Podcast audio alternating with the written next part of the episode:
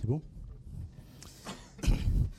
bonjour à toutes et à tous. Alors, excusez-nous de ce petit décalage, indépendamment du légendaire quart d'heure euh, Poitvin, Tourangeau, Périgourdin, etc. Euh, parce qu'une de nos intervenantes, une de nos intervenantes est en retard, mais la voilà. voilà.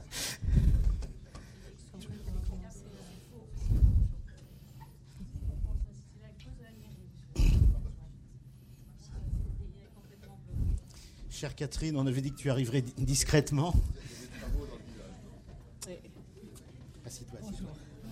Voilà, donc j'étais en train de vous dire, nous allons néanmoins commencer euh, en, l'absence, en l'absence temporaire de Catherine Coutel, une amie de la maison, députée, grande, grande observatrice, spécialiste, actrice des, euh, des phénomènes de société liés euh, à la place des femmes dans la société, tous les problèmes qui sont posés et que nous essayons de résoudre à travers le débat. Donc bienvenue dans cette, dans cette salle Confluence.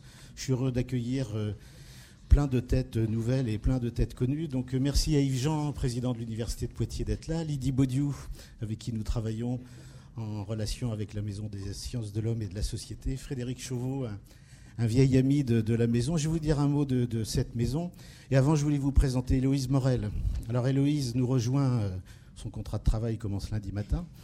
Alors, euh, c'est une de, vos ex-collègues, puisque Héloïse a fait ses études euh, à l'université de Poitiers. On s'est rencontrés il y a quelques années à l'occasion euh, d'un anniversaire de la loi Veil, en l'occurrence. Et Héloïse a produit une exposition magnifique sur la loi Veil, son histoire, le avant et les questions pour le après. Alors, si je vous dis ça, simplement, c'est que voilà, c'est un pur produit de l'université de Poitiers qui s'est euh, peu à peu mis à la médiation scientifique. Donc elle écrit dans notre revue l'actualité euh, Nouvelle-Aquitaine et euh, à l'occasion du départ à la retraite de Anne Bonnefoy, qui a créé un pôle d'histoire des sciences et de sciences de l'homme et de la société, avec Héloïse très naturellement.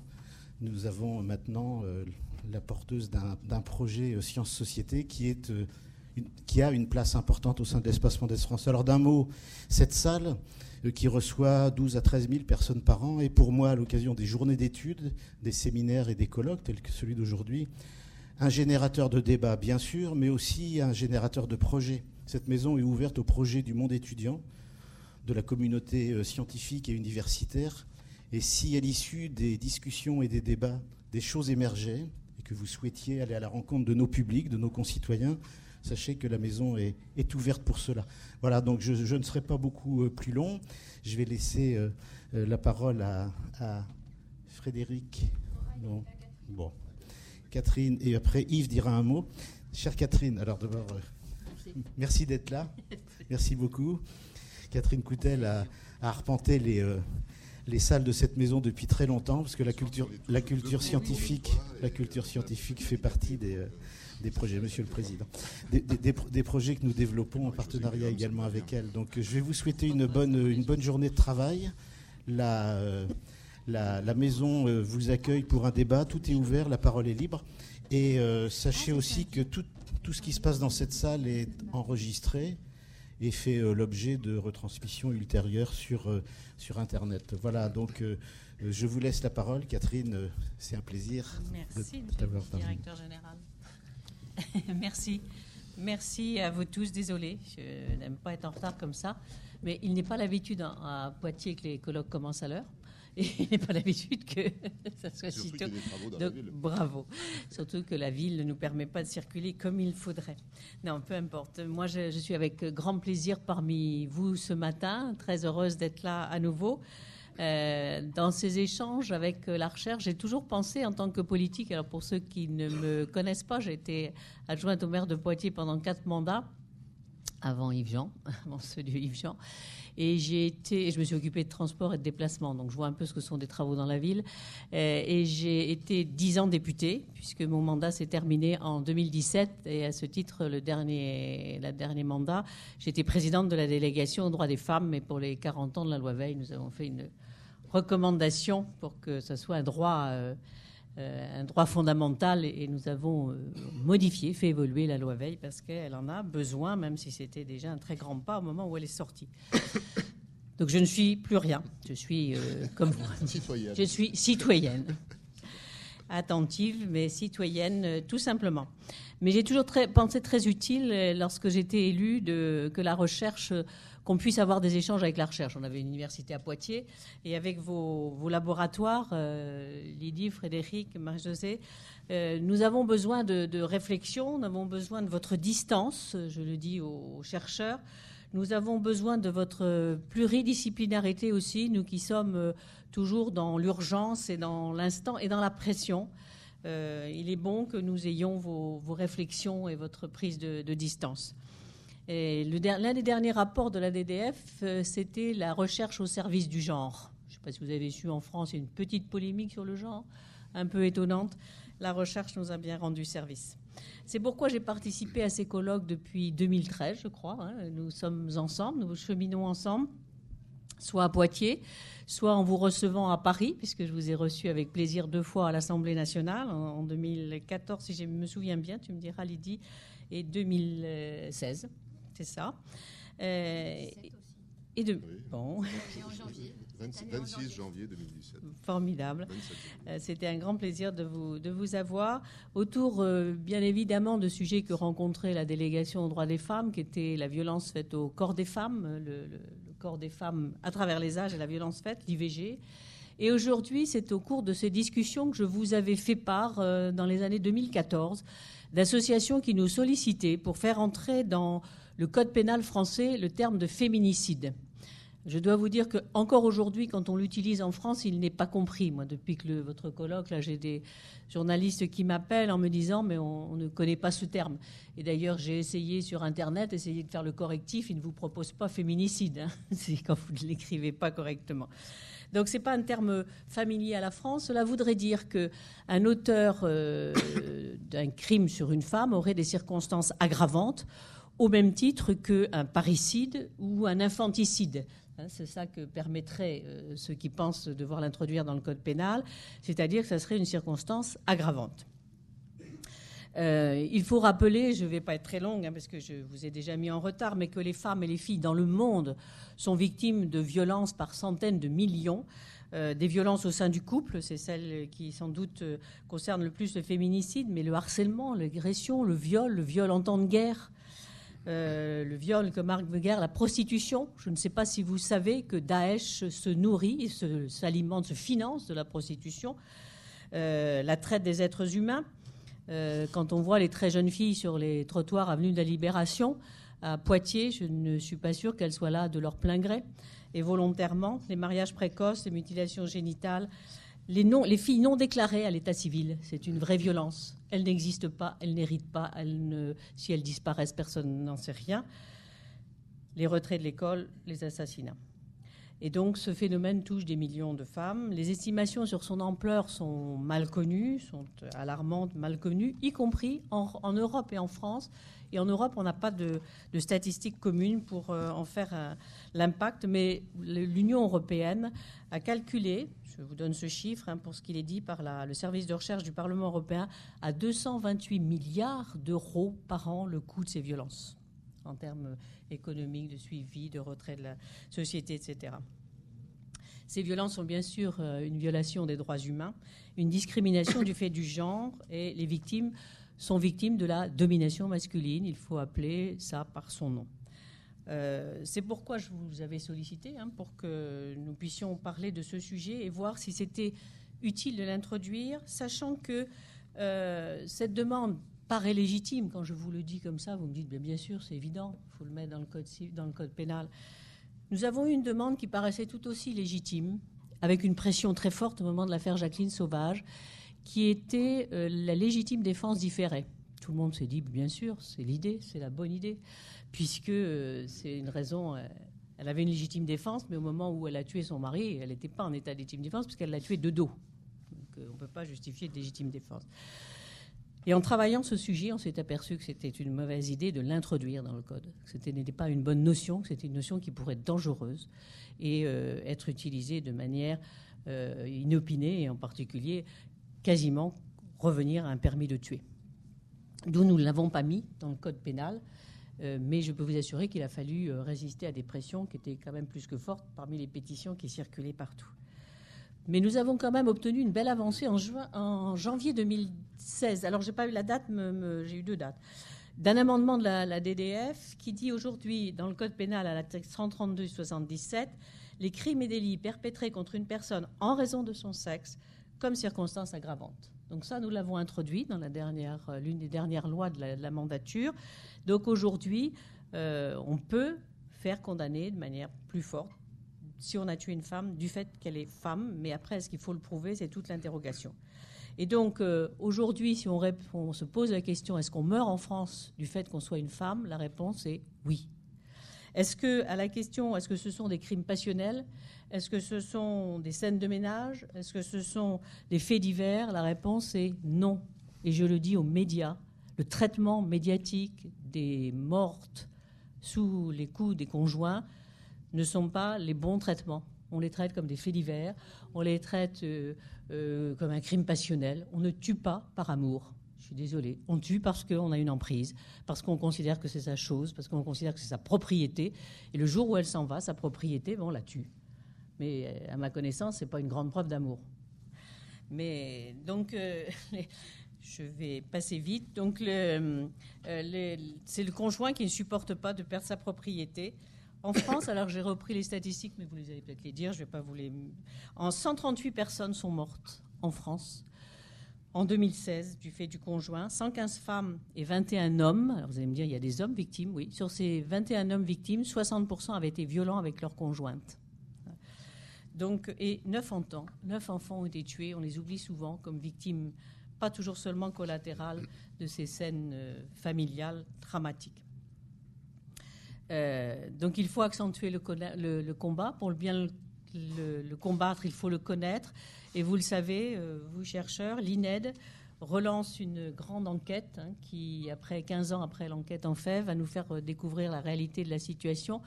Parce que ce n'est qu'en 2000 qu'on a su qu'une femme mourait tous les trois jours sous les coups de son conjoint. C'était un choc terrible. Personne ne le savait jusque-là. Il n'y avait pas de statistiques suffisantes.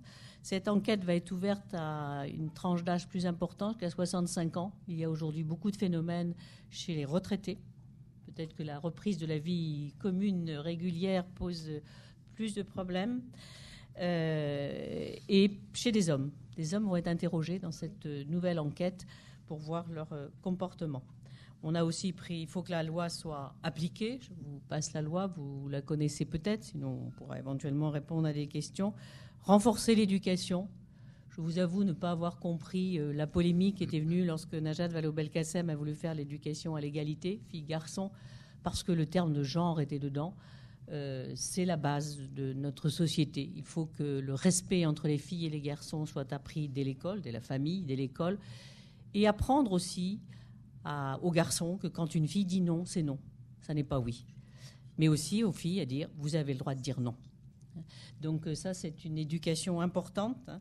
Et comme la France a transcrit la, Convention d'Istanbul, elle se doit aujourd'hui de mettre en œuvre toutes les mesures pour ce droit fondamental des femmes à vivre en sécurité, pour lutter contre ce que le ministère de l'Intérieur appelle de temps en temps des assassinats, des homicides ou une violence volontaire sans prédéméditation.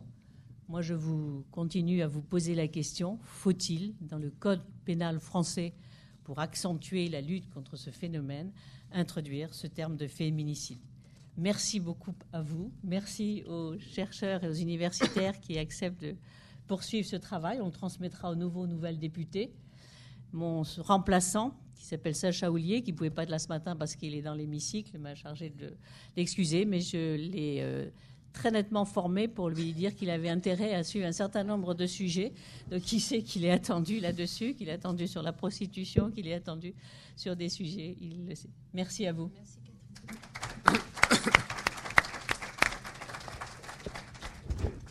Bien, merci, merci Catherine. Euh, pour cette communication. Je voyais un peu d'inquiétude hein, concernant le timing, donc je vais être très très bref. Merci euh, surtout Catherine pour euh, le partenariat que tu as su nouer avec nous en tant que députée, en tant que présidente, avec l'université pour travailler ces questions. Et, tu as raison de dire que ces sujets, le féminicide, mais les autres sujets que tu as évoqués, nécessitent ce partenariat entre les universitaires et puis les parlementaires. Et j'ai rencontré lundi matin les, parlementaires du département et je les ai invités à, à, effectivement cultiver ce lien avec l'université. Nous sommes très favorables, en tout cas je suis très favorable avec, avec la communauté universitaire pour travailler avec les parlementaires sur des sujets de société euh, qui, sont, qui sont essentiels. Merci, euh, Madame la Vice-présidente, euh, chère Lydie, pour ton travail à l'université sur la valorisation des sciences humaines et sociales. Voilà un bel exemple voilà, de l'utilité des sciences humaines et sociales, de l'utilité d'une démarche pluridisciplinaire. cette maison accueille, Didier, merci pour, pour cette maison qui est qui, pourrait intégrer à l'université, mais c'est fort bien qu'elle soit autonome, parce que nous sommes là très souvent avec beaucoup de plaisir. C'est une chance pour Poitiers d'avoir l'espace Mendès France, euh, ce travail sur la vulgarisation, la diffusion de la connaissance scientifique, ce, lieu de débat euh, scientifique. Cela, c'est un des rares lieux de débat euh, voilà, dans, la cité. Il est essentiel pour nous. on, on, a besoin, bien sûr, du travail que vous faites sur les sciences fondamentales et la valorisation des sciences fondamentales, mais les sciences humaines jouent un rôle essentiel. Et, je suis toujours frappé dans ce pays par euh, la distance, je vais le dire comme cela, euh, que la société met euh, concernant les sciences humaines. On, nous sollicite lorsqu'il y a des attentats, on nous sollicite lorsqu'il y a des, enjeux de société majeurs et, on oublie de nous financer. Je le dis puisque je suis géographe. Je signale un très bon numéro de l'IB sur la géographie aujourd'hui. Euh, donc, les sciences humaines ne sont pas traitées d'un point de vue financier par la nation à la hauteur de, ce qu'elle mérite. Je salue Stéphane Bicalo vice-président de l'université en charge de l'égalité femmes-hommes, C'est un des axes essentiels de notre projet. Et puis euh, Stéphane, avec le planning familial, nous a alertés et on va alerter l'ensemble de la communauté universitaire euh, sur des viols qui ont lieu après, après une fête où on met du, GHB voilà, dans une boisson d'une étudiante et là deux étudiantes ont été violées. C'est pas ailleurs qu'à Poitiers. Et, pour pour dire l'importance que l'on accorde à cela. Et moi, je, suis très content qu'on se mobilise sur cette question parce que lorsque j'avais vu l'ancien procureur de la République qui, venait de, Charente, au bout de trois mois, on déjeune ensemble et je lui dis quelle est votre principale surprise en arrivant à Poitiers? J'aime bien poser cette question-là. Voilà. et il me dit ma principale surprise, c'est qu'il ne se passe pas dix jours sans qu'une étudiante n'ait été violée à Poitiers. Et il me dit le dernier cas, c'est une doctorante qui a soutenu sa thèse. Voilà. Et, et c'est pas seulement en première année. Euh, et, qu'est-ce que l'on fait face à cela, nous, les universitaires? Comment on mobilise la communauté? Euh, Comment on, informe les étudiants, les étudiantes de ce qui se passe? Et ça ne se passe pas ailleurs. Tu as raison de parler de la prostitution à Poitiers, mais aussi cette question du viol euh, des étudiants. Donc, je dis cela car le colloque qui est organisé aujourd'hui avec euh, les, collègues des universités parisiennes, avec les collègues qui, sont mobilisés sur cette notion, c'est un colloque essentiel euh, qui nécessite une démarche pluridisciplinaire. Et, merci à, Marie-Josée, à, Frédéric Chauveau J'étais surpris, des étudiantes de Poitiers ne connaissent pas Frédéric Chauveau, je veux dire, spécialiste des crimes en tout genre. Enfin, je veux dire, euh, voilà, donc quand même, quand même, une, une personnalité vivante, parce qu'on a des personnalités qui sont décédées, mais, glorifions les personnalités vivantes dans cette université, euh, Ludovic, euh, voilà, les collègues qui, depuis plusieurs années, avec, avec toi, Catherine, ont travaillé sur cette démarche des corps violentés, des corps outragés, du viol, et, et sur cette question du féminisme L'objectif de ce colloque, c'est aussi de produire un ouvrage euh, pour, euh, pour préciser euh, cette notion qui reste floue, voilà, qui est perçue différemment en Amérique latine et, en Europe, qui n'est pas totalement prise au sérieux à l'échelle internationale. Donc on a, et tu as raison de dire cela, on a besoin de mieux connaître, de mieux définir pour pouvoir agir. C'est le rôle des universitaires et des universitaires engagés dans la cité. En tout cas, merci aux collègues qui, ont organisé ce colloque et, à toutes celles et tous ceux qui sont mobilisés pour intervenir aujourd'hui, euh, ce qui permettra aux uns aux autres de, mieux connaître euh, cet enjeu de société majeur à la fin de la journée. Merci.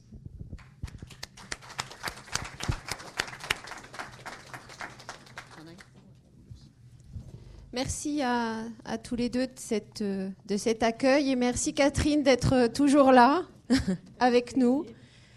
Euh, merci à nos collègues qui ont accepté d'être présents à cette. Euh,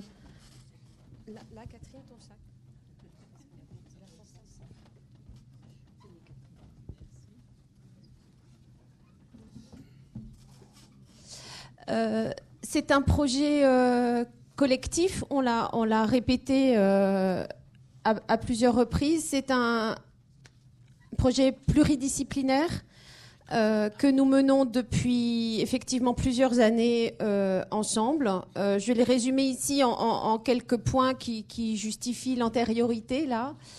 la délégation aux droits des femmes et à l'égalité des chances entre les hommes et les femmes nous a soutenus depuis le début de, de, ces travaux.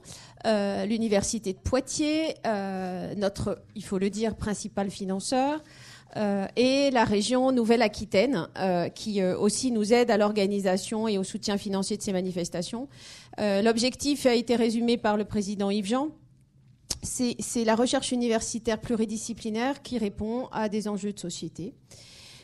Jusque-là, nous avons, dans ce projet, mené deux colloques internationaux pluridisciplinaires, deux journées d'études, euh, je, vais, je vais vous passer juste les images parce qu'on en est très fiers et elles sont très belles.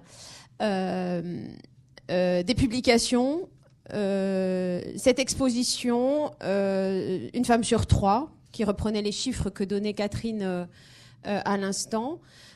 cette exposition va à nouveau avoir une vie, une deuxième vie à l'UFR SHA au, centre-ville, puisqu'elle va être euh, remaniée et euh, l'inauguration et le vernissage aura lieu euh, début novembre. le 6 novembre. Donc vous êtes conviés. Elle a, elle a été hébergée ici pendant plusieurs mois à l'espace Mendes France. Vous reconnaîtrez sans doute cette, cette iconographie. J'y tiens et je veux juste dire un petit mot sur, les images aussi, puisqu'on sait combien les images sont fortes parfois pour faire passer euh, des messages et en tous les cas pour, euh, qu'ils restent un peu plus longtemps que des mots. Euh, cette image est, due à un, dessinateur de BD qui s'appelle Silver, qui travaille avec nous à nouveau sur, sur ce, projet et on, est très fiers de, de ses créations et, et, je crois des messages que, disent les, yeux de cette jeune femme. Euh, le féminicide, puisque c'est ça qui nous rassemble aujourd'hui, euh, c'est notre deuxième journée euh, commune. Catherine Coutel nous avait accueillis à l'Assemblée nationale, ce qui pour nous était effectivement le, deuxième moment de, nos travaux collectifs. C'était en tout début d'année. C'était plutôt une journée, on va dire, de défrichage des mots. Euh, en termes juridiques particulièrement, euh, mais, pas seulement. Euh, aujourd'hui, voilà des publications parce qu'on a aussi publié à la, suite de nos, de nos colloques. la journée ici est organisée en, quatre temps.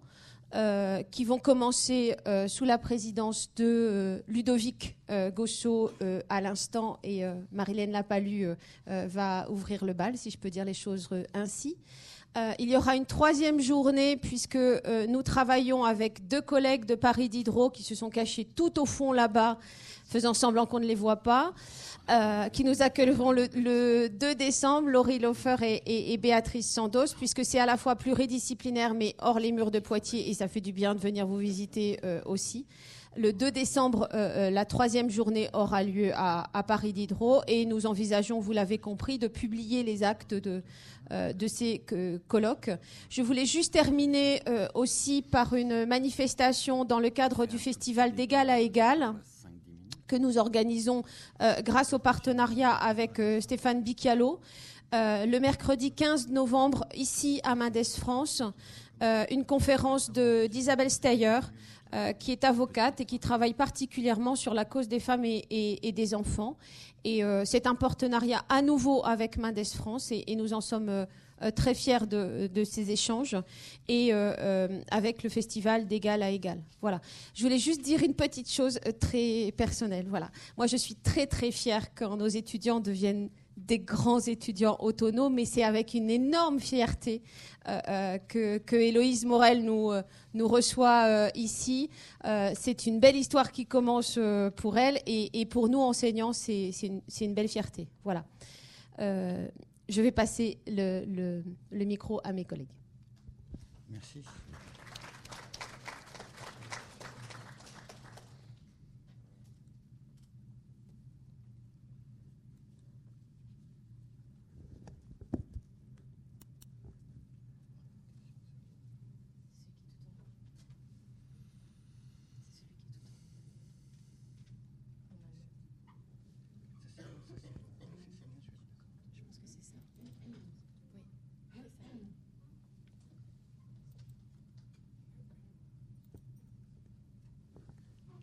Donc bonjour. Alors, je vais aller à l'essentiel. L'idée dans cette courte introduction, c'est de vous présenter peut-être quelques éléments, mais très rapides bien sûr, sur euh, l'apport des différentes disciplines, puisque tout à l'heure il a été dit que la notion de féminicide nécessitait des regards croisés, des approches variées, et il n'est pas possible évidemment qu'une seule discipline puisse prétendre faire le tour de cette question-là. Alors évidemment, plus on traite de sujets de, de société, nul doute que la collaboration entre différents collègues et différentes disciplines devient donc aujourd'hui une nécessité. Alors, euh, voilà. Alors, simplement, euh, en ce qui concerne les, mots et les repérages, d'un point de vue historique, on peut se poser la question, elle semble tout à fait légitime, à quel moment donc le, mot féminicide est-il apparu en tout cas dans la langue française, et quels ont été éventuellement ses usages, sa compréhension, sa, réception? Alors, on trouve très tôt finalement, donc, au XIXe siècle, dans un périodique qui s'appelait Le Monde illustré, euh, quelques indications sur le féminicide. Alors simplement, la notion de féminicide est un petit peu donc euh, éloignée de celle d'aujourd'hui. Alors, je ne vais pas ici vous faire, si je puis dire, un cours de lexicographie, c'est pas mon propos, mais on, voit par exemple que dans un certain nombre de, périodiques, on parle de lacet féministe, et le lacet féministe, à ce moment-là, vous voyez, c'est l'acception est tout à fait différente. Ça veut dire tout simplement que c'est les femmes qui auraient une emprise sur les hommes. Voilà, et donc après ça, on laisse aller le mot féminicide. Donc vous voyez, la, la notion euh, n'a pas grand-chose à voir. Alors par contre, après, on a un article du, du, Rappel, qui était donc un périodique engagé en 1887. Le mot donc féminicide apparaît, et à ce moment-là, le, terme est assez proche finalement de notre acception. C'est effectivement donc un crime ou une exaction commis euh, contre des femmes. Et si on poursuit rapidement ce tour d'horizon, vous avez un autre périodique, Le Radical, avec euh, évidemment une contribution d'Hubertine Auclair que je n'ai pas besoin de, présenter, donc euh, féministe particulièrement donc euh, engagée, qui ne se contente pas des questions des droits civils, mais veut aussi donc s'attacher à la question électorale. Et en 1902, donc, le fait d'évoquer la loi féminicide, c'est tout simplement donc une loi qui irait à rebours des considérations et qui briderait donc un petit peu les possibilités d'expression des, des femmes. Alors maintenant, euh, dans un certain nombre de dictionnaires, ça évidemment, ça, reste important, mais le mot féminicide apparaît simplement en 2015 dans le dictionnaire Robert. La définition est un petit peu minimaliste, mais elle a évidemment donc euh, l'intérêt d'exister. Meurtre d'une femme, d'une fille en raison de son sexe. Le féminicide est un crime reconnu par plusieurs pays d'Amérique latine. Donc là, évidemment, ça laisse suggérer que cette notion n'est pas européenne, mais qu'il faut la prendre en compte et qu'elle peut être importante. Alors, euh, tout à l'heure, Catherine Coutel a évoqué donc la, Convention d'Istanbul qui date de 2011. Et c'est une convention du Conseil de l'Europe. Et à ce moment-là, on tourne un petit peu autour de la notion de féminicide, puisque si on regarde les expressions ou les mots, on voit violence sexiste, violence à l'égard des femmes, violence de genre. Donc ces mots figurent bien hein, dans, le texte, mais on voit que le féminicide en tant que tel n'est pas totalement, euh, bien sûr, redéfini. Alors si on poursuit maintenant pour euh, arrive à l'essentiel. Le féminicide pose évidemment des questions euh, d'échelle, des, questions de seuil. Ça pose aussi la, question théorique de la violence systémique. Et euh, quand on regarde un petit peu la littérature, notamment la littérature anglo-saxonne ou canadienne, on voit par exemple des notions comme fémicide. Et le fémicide, c'est pas tout à fait le féminicide. Donc on voit fémicide intime, fémicide conjugal, ça c'est vers 1990. En 2010, on introduit même une nouvelle notion pour montrer que là, on change d'échelle, c'est le génocide. On parle aussi de violence ordinaire et de violence extrême. Et effectivement, donc je reviens sur ce que disait euh, Catherine Coutel euh, tout à l'heure, dans le traitement donc des faits divers, on parle aujourd'hui même de drames familiaux, alors que évidemment c'est un crime de propriétaire, là, il n'y a pas de doute de ce côté-là. Bien. Alors, histoire et actualité de la violence contre les femmes. Alors là, je donne juste deux indications, mais je ne développerai pas pour laisser davantage la parole aux autres intervenants. Mais d'un point de vue donc historique, ça, pose au moins deux types de questions qu'il faudrait essayer de résoudre. Là, je me contente de poser euh, les problèmes sans apporter de, de, réponse. Mais tout d'abord, c'est la perception. Hein, quelle a été la perception donc du point de vue historique des violences faites contre les femmes et le fait qu'il existait une violence différenciée. Donc ça, c'est un vrai problème historique puisque on ne connaît pas précisément donc la réponse il faudrait le faire évidemment pour la France, à l'échelle européenne et bien sûr à l'échelle mondiale. Ensuite, deuxième élément, c'est les manières de faire. Donc là, c'est plutôt les collègues allemands qui ont travaillé sur la violence, euh, sur ces aspects-là, en disant que finalement la, logique ou le mobile importe peu. Et ce qui est tout à fait donc pertinent, c'est d'essayer d'examiner la manière dont on s'est approprié le corps de l'autre et la façon dont on a ôté euh, la vie à autrui. Et là, il est évident qu'à ce moment-là, la distinction par sexe, le féminicide, évidemment, donc, joue un rôle essentiel pour comprendre voilà, le, déroulé donc, des, faits. Ça, c'est le, 19e siècle, je la montre régulièrement, mais c'est la, première vignette, euh, sans doute, à la fin du 19e siècle, où on voit, là, il n'y a pas de doute. Alors, mes collègues euh, voilà, sourient parce que c'est une sorte de, monomanie, si vous voulez, picturale. Voilà, je, reviens régulièrement à la rescousse. Les collègues ne veulent absolument pas qu'on publie cette vignette, mais j'insiste lourdement. Mais c'est dans un périodique illustré des pseudo-mémoires euh, d'un policier. Et on voit donc à ce moment-là une scène, il n'y a, pas de doute, il s'agit donc d'un viol et d'une femme qu'on a tuée. Mais on voit bien que par l'image, évidemment, cette représentation donc profane apparaît donc très tardivement donc, du point de vue euh, historique. Voilà. Alors si, si je, continue, donc euh, la violence ne s'exerce pas de la même façon contre le corps des hommes et celui des femmes. Il y a bien des violences de genre. Dès lors, les, les violences peuvent être lues et interprétées d'une autre manière, ça, ça ne présente pas de doute. Et simplement, donc, souvent, cette perception, pour l'échelle plus récente, fonctionne souvent par indignation, puisque l'indignation, donc, je vous apprends rien, c'est une émotion morale et politique. Et à ce moment-là, ça fonctionne par cycle. Euh, on avait consacré une journée d'études aux sœurs Mirabal qui avaient été assassinées. Donc, 25 novembre 1960. Le 25 novembre, vous le savez, est devenu une date emblématique et anniversaire. Ensuite, vous avez d'autres récits, donc plutôt en Amérique latine en 1981, mais qui ont permis à ce moment-là donc d'attirer l'attention sur le féminicide, le fait que des femmes, des civils, voilà, avaient été tuées, maltraitées parce qu'elles étaient des femmes et par rapport à leurs conjoints, elles n'avaient pas péri de la même manière. Et puis Rigoberta Menchú, qui avait été donc prix Nobel en 83 donc 92, donc signale plus précisément donc euh, voilà le, fait qu'au Guatemala, ben, il y a eu euh, toute une série d'exactions contre les femmes, avec notamment possession d'une manière particulière du corps de, ces femmes. Donc finalement, ce qu'il est important de suivre, c'est le contexte, les circonstances, le, le, mobile. On peut donc toujours repartir du même constat. Comment va-t-on s'approprier donc le corps des femmes brutalisation corporelle, brutalisation psychique, viol, mutilation, torture, traumatisme, menace. Ce qui nous amène évidemment donc à d'autres questions qu'on peut évoquer dans, la conclusion. Je me contente juste de vous le montrer. C'est tout simplement donc là, dans le cas de la domination donc masculine, c'est euh, la double facette, si je peux dire, de la haine et du mépris parce qu'il y a une haine des, femmes, par exemple, à la fin du 19e siècle, qui est absolument sidérante. On l'a parfois donc un petit peu oublié, mais il y a des textes, évidemment, qui euh, s'inquiètent du fait que si on donne le droit de vote aux femmes, on assisterait à une Saint-Barthélemy des hommes. Vous voyez, donc là, on ne fait pas dans la nuance. Euh, bien. Alors, euh, tout simplement, donc, ces, indications donc, vous montrent bien que la question de la haine et du mépris, évidemment de l'éducation, pose des problèmes également donc, historiques, sociologiques et psychologiques. Et donc euh, le féminicide ou la reconnaissance, c'est bien l'histoire d'un combat. Et là aussi, c'est le poids des images. C'est une photographie qui vient de, 2000 ans, puisque la ville italienne s'était particulièrement mobilisée et ils avaient mis une paire de chaussures rouges pour toutes les femmes qui étaient décédées.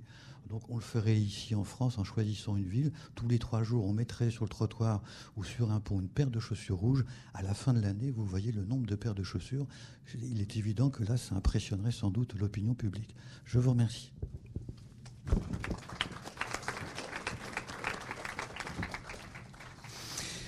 Bonjour à toutes et tous. Je vais juste illustrer euh, en tant que sociologue la spécificité et éventuellement l'apport d'une perspective sociologique sur le phénomène.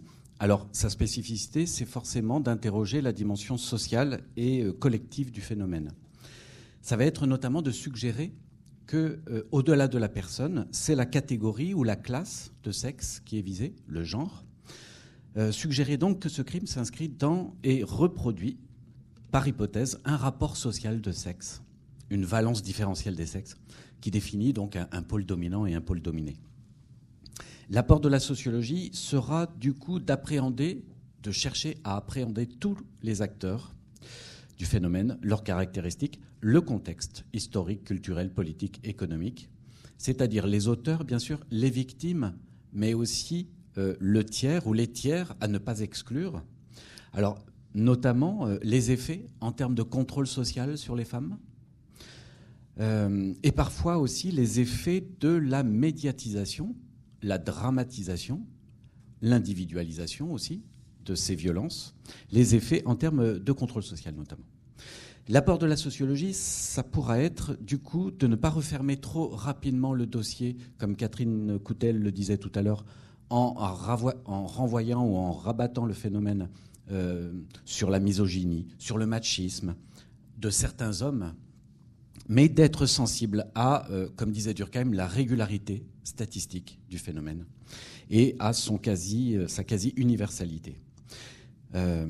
donc, ne pas rabattre, ne pas renvoyer trop rapidement à la misogynie, au machisme, aux perturbations psychologiques des auteurs, comme on peut tendre à le faire, parfois un peu rapidement, ne pas rabattre trop rapidement le phénomène sur la fragilité, la vulnérabilité de certaines femmes, mais interroger les dimensions sociales, voire systémiques, les rapports sociaux de sexe, les rapports sociaux de sexe variables selon les pays, selon le moment historique, rapports sociaux de sexe au sein desquels les violences contre les femmes, y compris celles entraînant ou visant la mort, euh, prennent sens.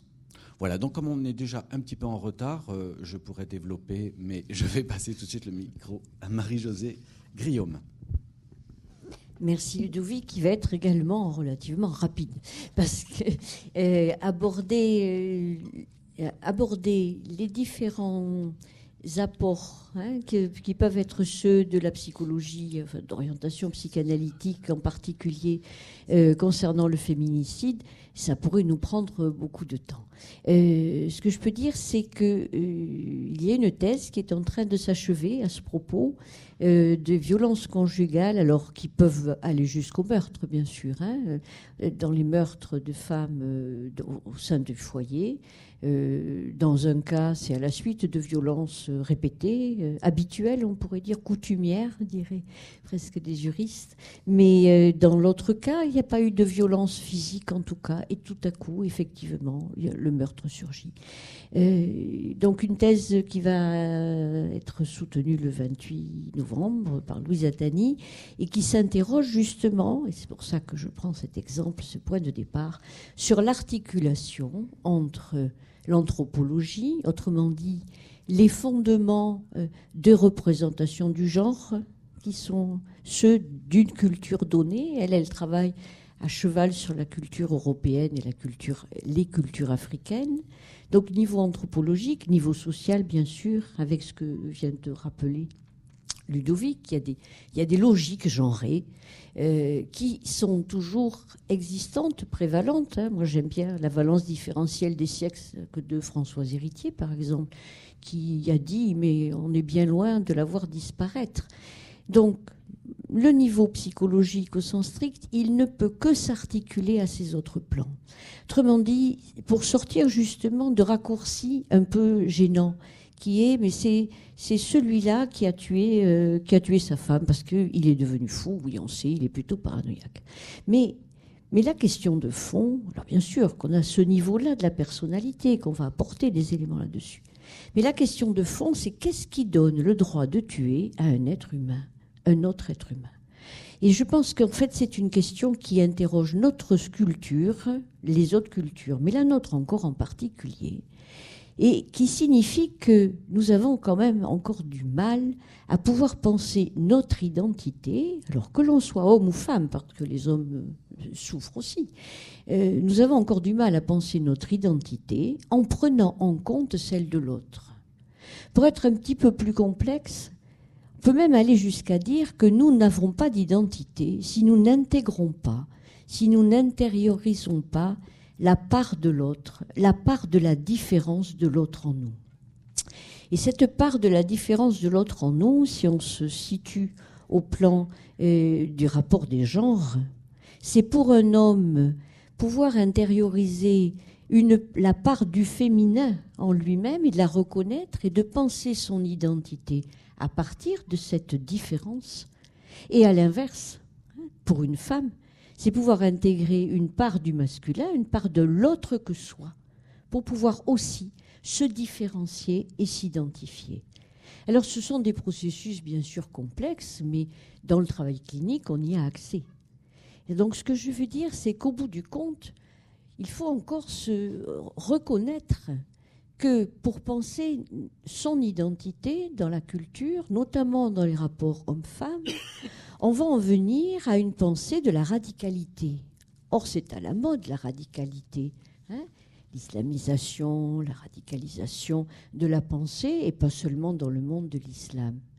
Autrement dit, je crois que ce que peut éclairer la psychanalyse, notamment avec une notion freudienne qui est celle du refus du féminin, c'est comment on peut en venir à une pensée coupée complètement de celle de l'autre, à une identité qui se donnerait le droit d'exister sans penser et sans intégrer la différence de l'autre. Et je crois que l'enjeu psychique fondamental qui est loin d'être dépassé, c'est ce refus du féminin, hein, qui peut donner lieu à des meurtres collectifs, à ces viols de guerre, etc., etc., au fait que la femme est traitée autrement que l'homme. Comment faire, comment prévenir, comment traiter euh, des sujets, des jeunes, les enfants, les garçons, les filles, pour que finalement il n'ait pas cette peur ancestrale hein, que la femme vienne à les engloutir. Allez voir les figures mythologiques qui sont les nôtres dans le rapport au féminin, donc dans ce refus du féminin. Hein. Je crois que si nous allons nous nourrir hein, de croisements interdisciplinaire. là, je, je, m'adresse en particulier à, Lydie, qui connaît la mythologie antique euh, sur le bout des doigts. Nous pouvons peut-être, en acceptant de penser que la différence a toujours fait peur à l'homme, hein, euh, aller vers une forme de différence. Pour conclure, je dirais que si la psychanalyse peut nous apporter quelque chose dans ce champ d'études, c'est en nous interrogeant sur nos tendances à la radicalisation, et ça concerne aussi, d'une certaine façon, les mouvements féministes. Donc méfions-nous d'une pensée qui exclut toute différence pour se poser en s'opposant, parce qu'au bout du compte, c'est une pensée vide. Je vous remercie.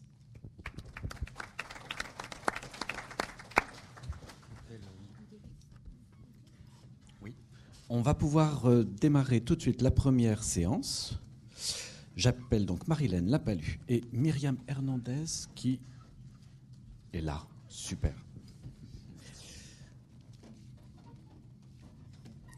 Je ne sais pas si on a des, des... Ouais, super. Est-ce que vous utilisez les diapositives ou pas du tout? Oui, d'accord. Donc alors le temps d'installer le matériel. Je dis deux mots de, des deux premières interventions. Donc celle de, Marilène Lapalu, c'est bien vous qui commencez, de l'université euh, Lyon 2, et qui va porter son,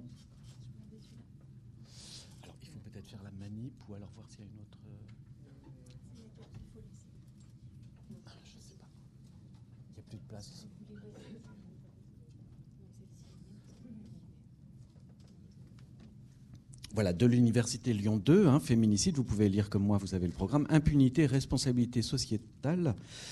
Euh, Marie-Hélène Lapalu va donc mettre l'accent effectivement sur le contexte, sur la dimension potentielle d'impunité dans lesquelles euh, eh bien, le, féminicide, les crimes des femmes en raison de leur sexe peuvent avoir lieu. Donc sur cette responsabilité collective euh, qui permet de comprendre aussi la perpétuation de certains crimes crimes contre les femmes notamment. Myriam Hernandez, puisque finalement on, pourra avoir un bref échange après les deux interventions. Euh, bref, parce que nous n'avons pas beaucoup de temps et qu'il faut aussi euh, une petite pause. Euh, je crois que quelque chose est prévu avant de commencer la deuxième séance. Myriam Hernandez de Paris-Est, qui fera une présentation, elle, sur la, la publicisation, la politisation, la légalisation de la lutte contre le féminisme, en particulier au Chili. Et toutes les deux, je crois, évoqueront la question de l'importation éventuelle du concept de féminicide, voire de, la lutte et de la légalisation de la lutte contre le féminicide dans le contexte français. Voilà, je vous passe le micro. Merci. Bonjour à toutes euh, et à tous. Donc, je travaille actuellement sur les espaces de résistance contre le féminicide dans la capitale mexicaine, à Mexico, euh, où euh, l'impunité renvoie actuellement, en effet, à la responsabilité des institutions, de l'État. Donc, vous avez une photo sur la diaporama où on voit clairement que la population renvoie l'impunité du féminicide à la responsabilité ici de l'université de l'UNAM, par rapport au meurtre d'une étudiante sur le campus de l'université. Euh, mon intervention euh, aujourd'hui a pour but de montrer l'intérêt qu'il peut y avoir à réfléchir à la définition du concept de féminicide et en particulier à la place faite ou pas à la notion d'impunité dans cette définition.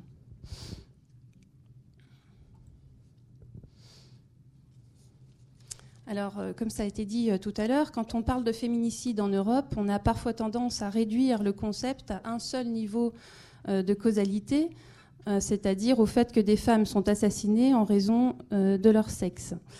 Euh, donc tout à l'heure, on a vu la définition du petit Robert, que j'ai remis ici. Donc le meurtre d'une femme, d'une fille en raison de son sexe.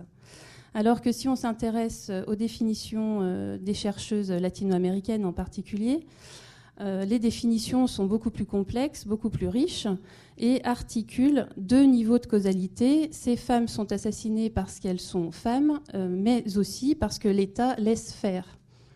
Hein, d'où l'importance de cette notion euh, d'impunité pour qu'un féminicide ait lieu, convergent de manière criminelle le silence, l'omission, la négligence et la collusion partielle ou totale des autorités chargées de prévenir et d'éradiquer ces crimes, leur cécité de genre ou leurs préjugés sexistes et misogynes sur les femmes. Donc là, c'est une définition de la garde euh, intellectuelle euh, mexicaine.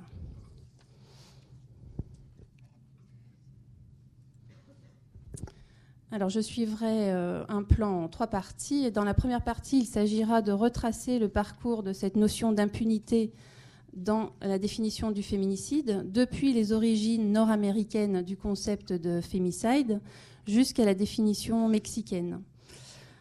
La deuxième partie traitera de l'usage politique et militant de la notion d'impunité, qui est aujourd'hui euh, synonyme de mise à l'épreuve des institutions euh, de l'État. Et la troisième partie interrogera le transfert possible de la notion d'impunité dans un contexte français euh, ou européen.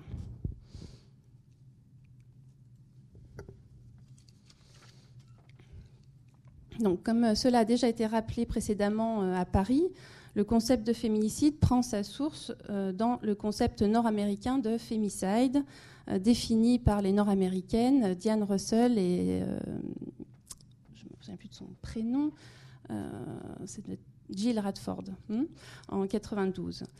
Euh, si on s'intéresse aux définitions qu'elles donnent dans leur premier ouvrage en 1992, on relève régulièrement une mise en cause de la société dans la violence contre les femmes, en particulier des médias et des juges. Donc au-delà de la simple définition euh, d'un meurtre d'une femme parce qu'elle est femme, leur discours définitoire est beaucoup plus large et euh, les médias sont accusés de complaisance envers les meurtriers. Les auteurs reprochent aux médias soit leur indifférence, soit une exploitation au contraire voyeuriste des cas de violence. Et les auteurs soulignent comment les juges permettent aux assassins de ces femmes de ressortir libres ou avec des peines euh, très légères. Au final, l'attitude des médias et de la justice relève euh, de ce qui est appelé ici une propagande anti-femme, des attitudes qui au final encouragent la violence contre les femmes et redoublent euh, cette violence.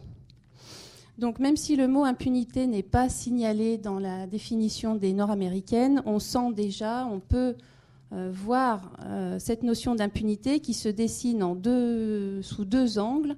L'impunité comme absence de châtiment pour les meurtriers, c'est-à-dire les coupables ne sont pas punis ou pas assez sévèrement punis, et puis, sous un autre angle, l'impunité, c'est aussi l'absence de danger pour les meurtriers, c'est-à-dire qu'au niveau sociétal, euh, euh, il n'y a pas de condamnation publique euh, de cette violence.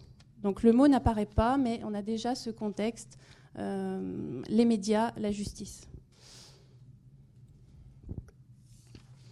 À la fin des années 90, début des années 2000, euh, la mexicaine, donc Marcela Lagarde, euh, avec d'autres intellectuelles mexicaines, reprennent le concept de fémicide pour expliquer les assassinats qui ont lieu à la frontière nord du Mexique et dont il a déjà été question euh, dans la première journée d'études. Et elle souligne, elle aussi, l'attitude des médias et des autorités vis à -vis des victimes et des coupables. Dans les discours officiels et dans la presse, euh, les coupables sont des coupables que l'on ne peut pas juger, des fous, des malades mentaux, des étrangers, des mafieux, des assassins en série. Dans tous les cas, des euh, coupables que l'on ne peut pas attraper difficilement, euh, que l'on ne peut pas condamner. Les victimes sont placées dans un rôle de coupables. ce sont de mauvaises filles, des folles, des filles aux mœurs légères quand on n'a même parfois pas de victimes du tout, puisque si ce sont des disparus, on n'a pas de corps, si ce sont des inconnus, on n'a pas d'identité, ou des migrantes. Les Mexicaines soulignent comment les thèses explicatives développées dans la presse euh, ne sont au final que des excuses et empêchent de penser et de résoudre les meurtres euh, et la violence masculine. Donc parmi ces excuses, on retrouve l'instinct meurtrier euh, du serial killer, la maladie mentale, la passion amoureuse, le contexte social, voire même la crise économique, ce que Gérard euh, pourrait appeler des explications omnibus, hein, c'est-à-dire destinées à cacher la réalité de ces, crimes.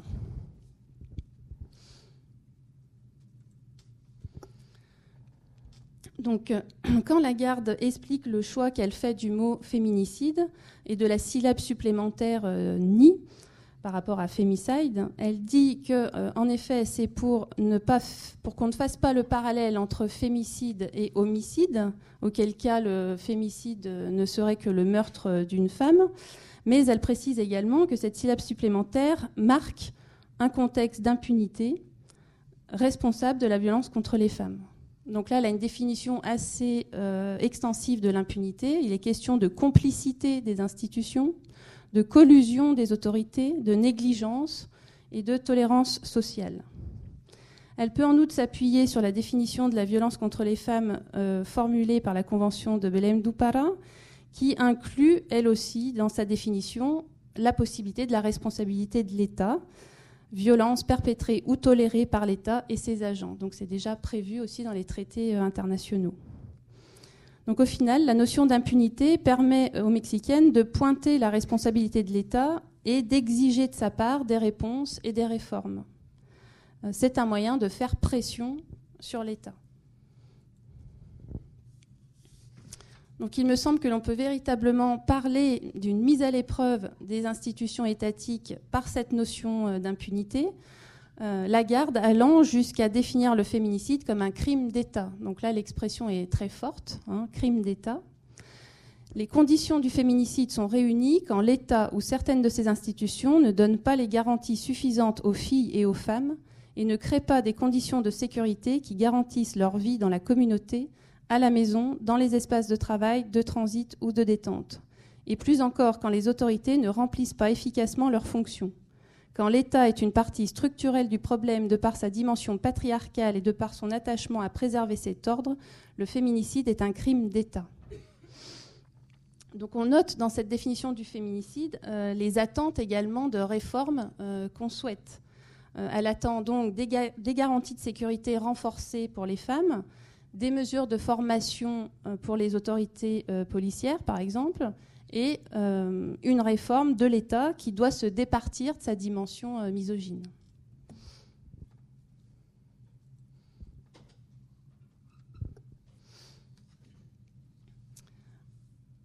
Alors toujours pour suivre un peu le fil historique, quand la garde accède aux fonctions euh, de parlementaire, de député en 2003, elle va pouvoir former autour d'elle une équipe de chercheuses qui va travailler dans une commission qui s'appelle elle-même la commission féminicide et qui va réaliser une enquête de grande ampleur dans le, dans le pays. Et à partir de cette enquête, où on trouve des cartes qui s'appellent cartes d'impunité d'ailleurs, euh, elle va pouvoir légitimer une action de l'État. Et euh, donc le but est de faire passer le féminicide d'un concept sociologique à une catégorie euh, pénale.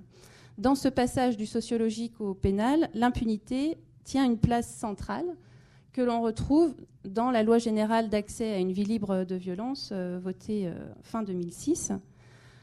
Donc on trouve le concept pas de féminicide parce qu'apparemment euh, elle n'a pas réussi à le, faire passer, c'était trop gênant, mais on a quand même la violence féminicide, entendue comme la forme la plus extrême de violence de genre envers les femmes, issue de la violation systématique de leurs droits humains dans le domaine public comme dans le privé, comprenant l'ensemble de conduites misogynes qui peuvent impliquer l'impunité sociale ou de l'État. Donc là, on retrouve les deux pans, la société et les institutions, et qui peuvent culminer dans le meurtre ou dans d'autres formes de mort violente des femmes.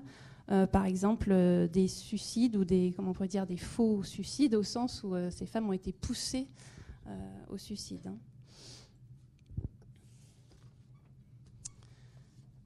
Alors, je voulais m'arrêter un petit moment sur euh, l'article 26 de la loi générale qui, moi, me paraît euh, très important et qui euh, met en place un mécanisme qui s'appelle l'alerte de genre. donc, c'est un mécanisme qui peut être, qui est censé pouvoir être déclenché par les organisations de la société civile et qui, et qui engage l'État à répondre, à prendre des mesures pour lutter contre la violence contre les femmes. Alors bien sûr, euh, je me suis mis à chercher un peu ce que c'est devenu au fur et à mesure, et puis en fait, euh, tout ce que je vais vous lire là a pratiquement été enlevé de, toutes les lois qui ont été votées dans les différentes euh, régions. Au départ, dans l'alerte de genre, l'État donc s'engageait à accepter sa part de responsabilité dans les dommages commis et s'engageait à réparer on s'engageait à sanctionner les actes des autorités négligentes, à mettre en place des politiques publiques et la dernière, à euh, faire publicité de la vérité. Donc on essayait de, pousser euh, les institutions également à communiquer sur leurs responsabilités. Donc on comprend que ce soit euh, très gênant pour l'État. Donc on attend de l'État qu'il communique sur sa responsabilité dans la violence contre les femmes. Bien sûr, il ne le fait pas, il ne le fait toujours pas. Et donc, ce sont les militantes qui vont, euh, qui vont se charger de cette communication. Alors, deux exemples de communication de la responsabilité de l'État. D'abord avec la diffusion de la condamnation des cas du Campo Algodonero et de la responsabilité de l'État mexicain. Donc en 2009, euh, des avocats et des avocates, des victimes du Campo Algodonero, donc de sont des fillettes qui ont été tuées à Ciudad Juárez et dont les corps ont été abandonnés euh, dans le désert proche, obtiennent une sentence historique avec la reconnaissance de la culpabilité de l'État mexicain dans les cas de Ciudad Juárez. Donc c'est assez important l'État a violé les droits à la vie, à l'intégrité personnelle et à la liberté personnelle. Certaines autorités ont mentionné que les victimes étaient des filles volages ou qu'elles étaient parties avec leurs petits copains. Ce qui, corrélé à l'inaction de l'État au début des recherches, permet de conclure que cette indifférence, par ses conséquences sur l'impunité du cas, reproduit la violence que l'on prétend combattre. Donc la sentence est quand même importante parce qu'on reconnaît euh, la part de responsabilité de l'État. Donc ces militantes euh, cherchent à diffuser hein, euh, cette, sentence. Un deuxième exemple avec un affichage là très direct de la responsabilité des autorités, les militantes donc communiquent ouvertement sur la culpabilité des autorités. L'objectif est de retourner l'offense subie par les victimes et de faire honte au final aux autorités qui devraient euh, agir. Donc là, vous avez deux, euh, photos où on, voit bien que euh, féminicide, maintenant, c'est plus seulement un nom, c'est aussi un adjectif, c'est-à-dire que l'État est féminicide, euh, l'université est considérée comme féminicide.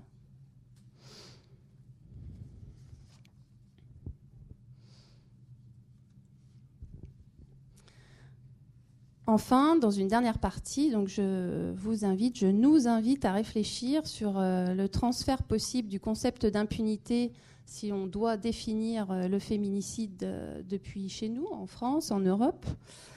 Une première alternative, c'est de considérer que l'on ne prend pas en compte cette notion d'impunité dans notre définition du féminicide.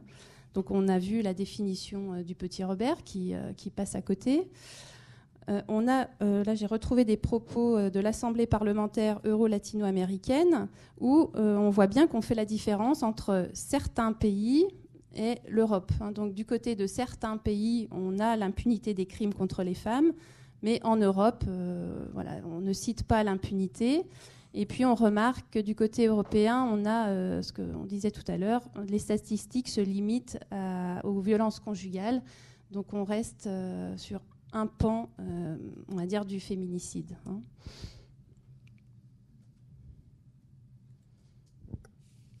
Une deuxième alternative serait de considérer que l'impunité est égale à une sorte de laxisme, de réaction inappropriée, d'une tolérance coupable de la société.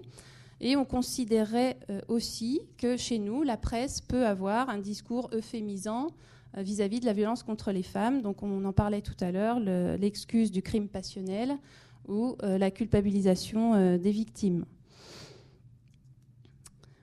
On considérait aussi qu'en Europe, on a aussi des mesures de prévention insuffisantes dans le cas des agressions euh, répétées et des menaces des ex-conjoints sur, euh, sur leur compagne ou ex-compagne. Et on parlait tout à l'heure du cas de Jacqueline Sauvage. Euh, on a ici une belle illustration. Et enfin, la troisième alternative, ce serait de considérer que chez nous aussi, en Europe, l'impunité peut être synonyme d'une complicité des autorités étatiques ou judiciaires. Donc on peut prendre l'exemple euh, de la pénalisation de l'avortement dans certains États européens, comme en Pologne, en Irlande. C'est bien dans la définition, si on revient à la définition de la garde, pénaliser l'avortement, c'est bien ne pas garantir les conditions suffisantes à la sécurité des femmes, hein, et on peut rentrer dans la définition euh, du féminicide. Du côté des violences institutionnelles, euh, le Haut Commissariat aux droits de l'homme des Nations Unies a interpellé récemment la France sur l'impunité des forces de l'ordre. Les parquets français ont communiqué une réponse. Donc là, je vous renvoie, je crois que c'est un article de Elsa Vigoureux dans le Nouvel Observateur qui a enquêté. Il n'y a pas de précision sur la nature des faits commis dans les réponses données et euh, on remarque qu'il n'y a que des peines avec sursis. Et puis plus récemment, je crois que c'est avant-hier, euh, malheureusement, le cas euh, d'un violeur de 28 ans qui a violé une petite fille de 11 ans et euh, le parquet ne poursuit pas pour viol. Le parquet poursuit pour une simple agression sexuelle. Donc là, je pense qu'on est quand même très près. je ne pense pas qu'on puisse séparer certains pays et la France et l'Europe, puisqu'on se retrouve dans le même, dans le même contexte d'impunité judiciaire au sens d'absence de danger pour euh, des violeurs, voire des meurtriers. Donc il me semble que la question mérite d'être posée. Que fait-on de la notion d'impunité dans une définition du féminicide qui s'appliquerait en France euh, et en Europe Voilà, j'en ai terminé avec mon exposé. Je vous remercie.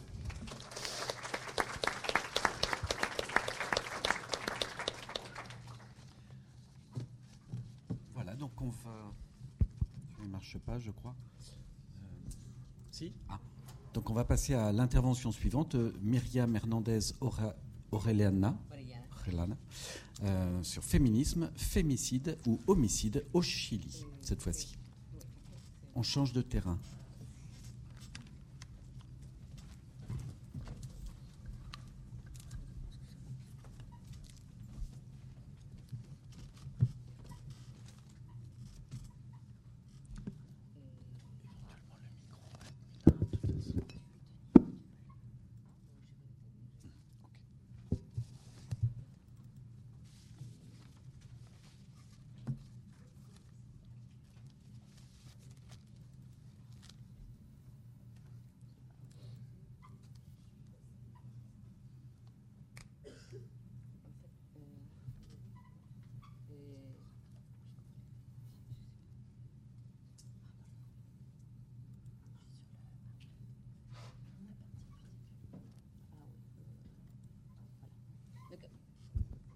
Bonjour.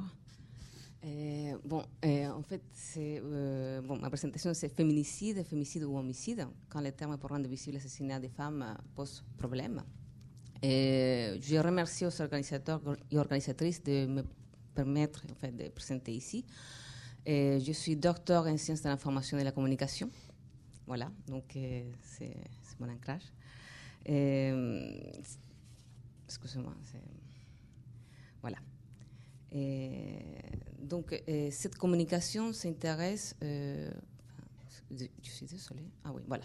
Merci.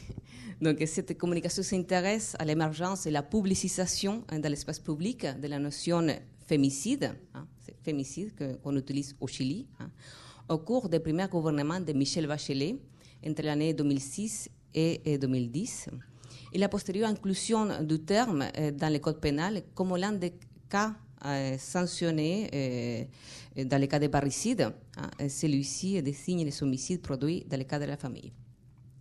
Michel Bachelet, bon, elle est maintenant dans son douzième mandat. Hein. Euh, Michel Bachelet, c'est une présidente. Voilà. Il est question de genre, toutes les thématiques de genre sont vraiment très importantes dans son gouvernement. Hein. Donc, il faut signaler ça parce que c'est une différence hein, par rapport aux autres gouvernements. Il faut le dire. Donc, et notre travail s'inscrit, bon, je viens de dire, je suis docteur en sciences de l'information et de la communication, donc s'inscrit dans l'analyse du discours, notamment je vais chercher à, établir que fémicide est devenu une formule, comme le comprend Alice Kreplank. Donc, une formule, c'est, selon la définition d'Alice Kreplank, un ensemble de formulations qui, du fait de leur emploi à un moment donné et dans un espace public donné, cristallisent des enjeux politiques et sociaux que ces mêmes expressions contribuent dans le même temps à construire. Donc, euh, les travaux d'Alice montre en fait que la formule a quatre propriétés hein, qui sont constitutives de la formule. Donc, la première, c'est son caractère figé. Fémicide est une unité lexicale simple. Et cette concision hein, le permet justement d'être euh, reprise par différents locuteurs. Donc, elle peut véhiculer, en fait, dans les discours.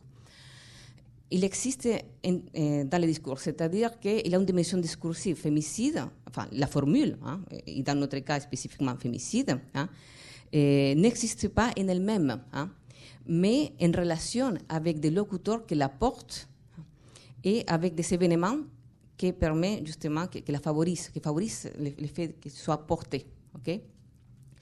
Euh, la formule a une valeur en tant que référence sociale, c'est-à-dire que euh, tout le monde, hein, quand on dit fémicide, on sait de quoi on parle. Voilà, il y a une notoriété. Et euh, la, quatrième euh, propriété, c'est la dimension polémique, c'est-à-dire que la formule, elle, elle est porteuse des enjeux sociopolitiques. ok? Donc, en plus de démontrer que fémicide est bien une formule, dans le sens de que nous verrons euh, comment la signification du terme, hein, le, concept qui était d'abord élaboré par les féministes, a été atténué par les personnels politiques pour permettre son entrée dans le code pénal. Et puis nous verrons également comment le caractère de référence sociale hein, de la formule a permis justement, a été utilisé comme argument pour permettre son entrée dans le code pénal. Voilà. Donc, euh, notre. Euh,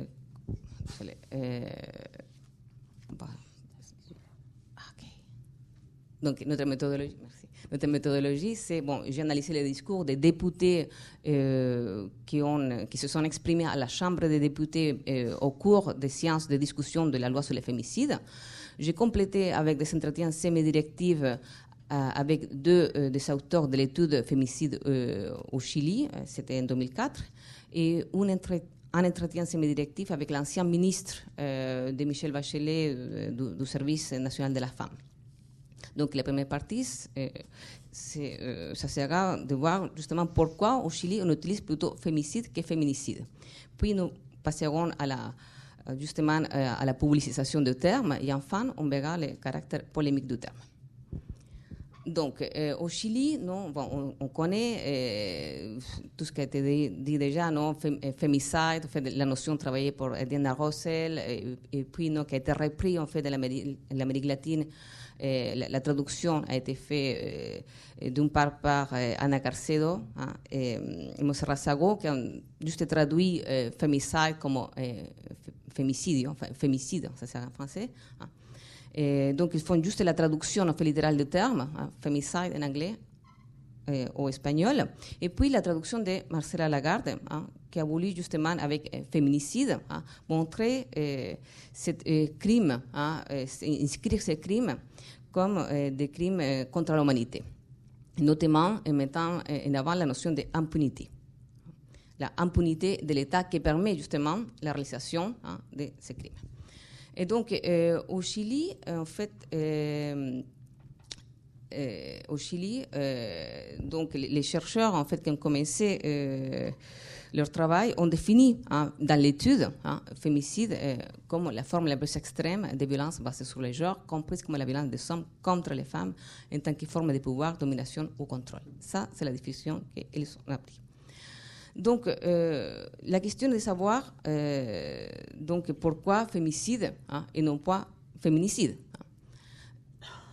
les féministes qui ont euh, réalisé l'étude, hein, c'est cette étude-là qui a vraiment commencé en fait, hein, doucement en tout cas, il faut dire, euh, a commencé en fait à, faire circuler la, formule dans l'espace public. Euh, elle, elle, ne voit pas vraiment de différence entre féminicide et fémicide. Donc la question est pourquoi faire cette différence. Nous proposons donc deux réponses à cette question. La première, c'est en rapport avec l'état de l'art qu'ils sont faits hein, avant de commencer l'étude. C'est-à-dire que cette femme, cette, féministe, ont lu hein, les travaux de Diana Russell, ont lu les travaux de Ana Carcedo, Monserrat Sago en Costa Rica, et également, ils sont connus les travaux de Marcela Lagarde. Et euh, la deuxième euh, réponse, c'est justement hein, par euh, la définition que fait Manesera Lagarde, c'est-à-dire la notion d'impunité. Hein.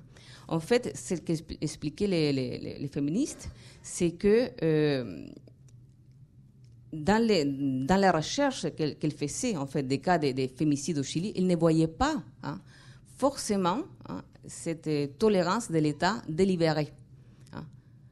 Donc, pour elle, dire féminicide, ça serait justement euh, restreint hein, la, le phénomène, restreint le phénomène, restreint la définition des phénomènes, donc hein, la portée du phénomène.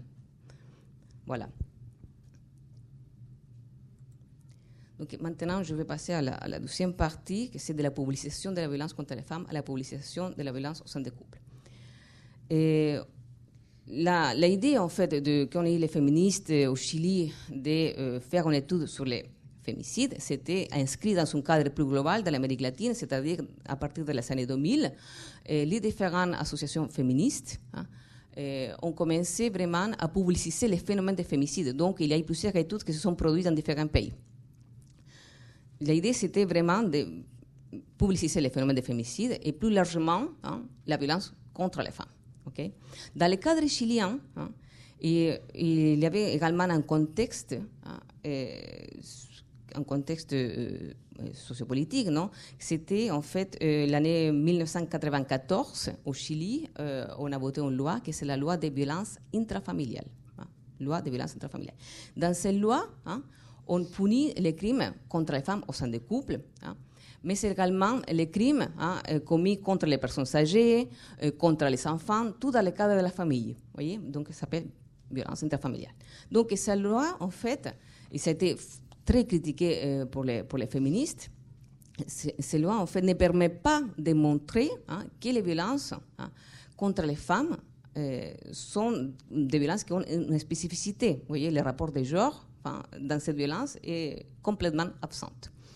Donc, c'est dans ce cadre-là hein, que euh, l'étude fémicide voulait également publiciser ces, ces violences.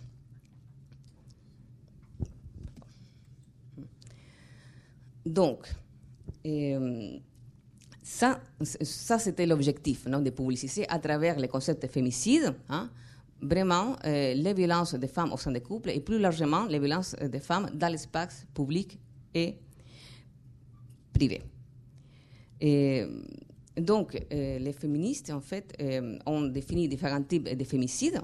Ils ont repris les mêmes catégories d'Anna Carcedo euh, et de Montserrat Sago dans son étude en Costa Rica. Donc, féminicide intime, c'est celui où il y a un rapport intime entre l'agresseur et la victime. Hein. Soit c'est son mari, compagnon, ou ancien mari, ou ancien compagnon, petit ami, ancien petit ami, un ami ou quelqu'un de la famille.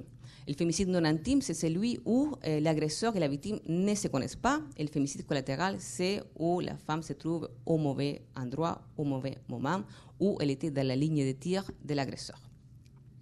Voilà. Donc, cette, euh, cette, idée non, de publiciser vraiment la violence euh, contre les femmes hein, dans l'espace public et privé a été, été finalement très atténuée.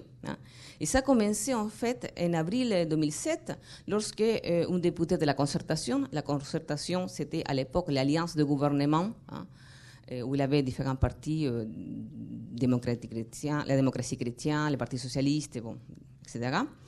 Donc, ce député, qui d'ailleurs était un ancien féministe, il a proposé hein, une, proposition de loi eh, pour inclure les concepts et inclure eh, les cas des anciens, euh, des euh, maris ou anciens compagnons ou anciens petits amis euh, de, la, victime, dans, dans les cas, enfin, sanctionnés avec les mêmes peines que les cas de parricide. Parce que qu'est-ce qui s'est passé avec la loi de violence intrafamiliale? Ces personnes-là, ces, agresseurs, hein, bénéficiaient de certaines atténuantes. Hein. Donc, du coup, ces peines étaient plus basses. Donc, euh, cette réduction de la portée a, eu, euh, a, eu, des conséquences. Hein. déjà, il a produit un lissage, un lissage de, la formule fémicide qui a fait euh, moyennement la, la conflictualité des, termes. Mais il a, empêché la reconnaissance des violences contre les femmes produites dans l'espace public. Donc, voilà la, réduction. De, et donc, ça réduit également l'ampleur du phénomène parce que si on réduit la définition, ça réduit également l'ampleur du phénomène. Et donc, ça empêche également de montrer que fémicide hein, s'intègre dans le continuum hein, des violences contre les femmes. Donc, ce lissage, en fait, c'est comme ça, à partir de ce moment-là, qu'on commence à parler de fémicide dans ce cadre-là, c'est-à-dire dans le cadre des, euh, assassinats euh, de femmes commis par leurs compagnons, maris, euh, concubins euh, et par leur ancien mari euh, euh, concubin. Voilà. Et donc c'est comme ça en fait que la ministre, la ministre du Suriname, commence également à parler de fémicide. Mais le gouvernement, qu'est-ce qu'il a fait? Il a eu une décision politique, une décision politique d'utiliser le terme. Donc chaque fois qu'il y avait un cas de fémicide, il y avait la ministre qui faisait une conférence de presse ou un point de presse. Hein. L'idée, c'était vraiment de rendre public les phénomènes, de faire que les journalistes en parlent.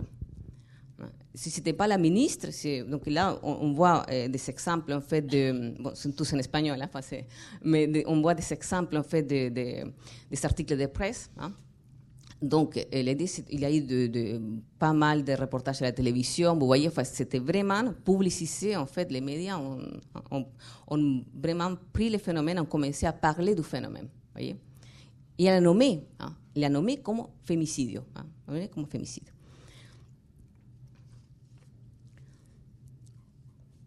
Donc, euh, le caractère polémique des de féminicides. Donc, le caractère polémique des de féminicides, on l'observe hein, tant dans le discours euh, féministe hein, comme dans celui des parlementaires. Et la, polémique, est, il s'agit d'une polémique portée par la teneur sémantico-référentielle de euh, la formule féminicide. Pour les féministes, eh, si bien la loi a permis de rendre visibles les phénomènes, c'est-à-dire, oui, maintenant on sait, tout le monde sait de quoi on parle. Hein. Il a également vidé le concept euh, fémicide de sa substance politique, c'était de rendre visibles hein, les violences contre les femmes, vraiment euh, dans l'espace public, mais enfin, violences également produites dans l'espace public. Donc, comme on l'observe ici, c'est un extrait en fait de, l'un des que j'ai traduit. Hein. En ce qui concerne la discussion des projets de loi dans les commissions des familles et dans la commission de constitution, dans la Chambre des députés, il, y avait également un nombre important d'arguments et qui ont fait référence à sa signification. Hein. Donc, pour certains députés, hein, il s'agissait d'un terme doctrinaire. Donc, hein, il n'avait pas sa place dans le code pénal. La deuxième, euh, le deuxième argument euh, des, opposants, c'était que, c'est, en fait, il s'essayait d'enlever, d'enlever la portée liée à la violence de genre. Parce que, comme l'objectif, c'était justement d'inscrire les féminicides dans le cadre de la violence intrafamiliale, donc dans ce cadre-là, pourquoi on ne parlait pas d'infanticide enfin, L'idée, c'était vraiment hein, de, supprimer hein, la, le caractère politique lié à la violence de genre. Enfin, le au départ, le gouvernement ne, voulait pas, hein, ne pas utiliser le terme féminicide, ne voulait pas l'inscrire euh, dans le code pénal. Mais en fait, c'était parce que la ministre entendait que fémicide se référait également au euh, meurtre des femmes commis dans l'espace public. Donc, l'inscrire dans le cadre de la violence intrafamiliale, ça serait justement de réduire la portée du terme. Hein.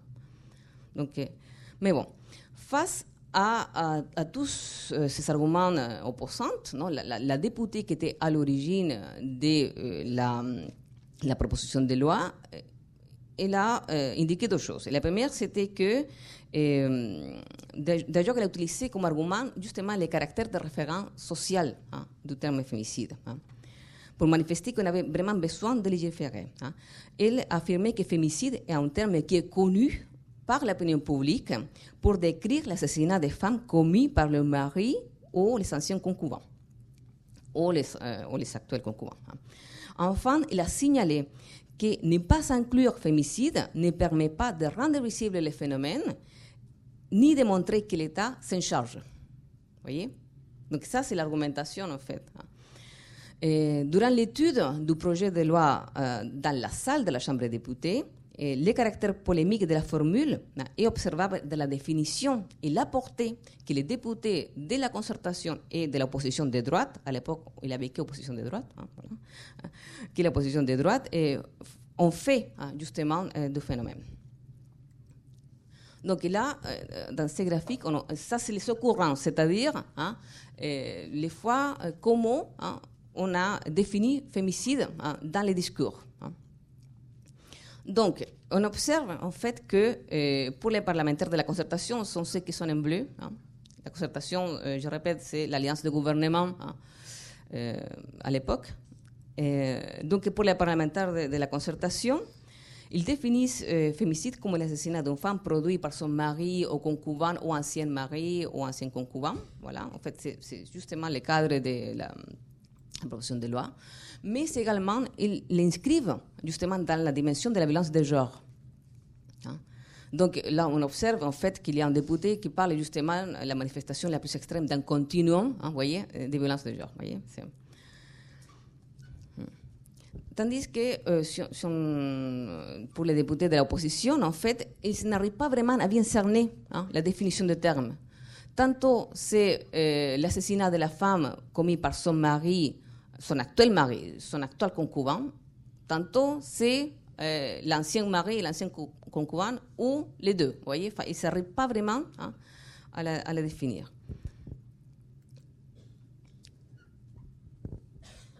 En tout cas, en fait, il n'arrive pas vraiment à l'inscrire. Hein. Ça, c'est une chose, il n'arrive pas vraiment à l'inscrire dans la violence de genre. Enfin, ça, c'est les bouteilles de droit n'arrivaient pas à ce moment-là, je vais dire. Enfin, Peut-être aujourd'hui ça a changé, mais en tout cas, au cours du débat, il ne s'arrivait pas à l'inscrire dans la violence de genre. Peut-être c'est justement cette, cette, réduction en fait, de la portée de, la signification a fait que pour deux députés de droite, un fémicide était égal à parricide. Vous voyez enfin, c'était, c'était la même chose pour eux.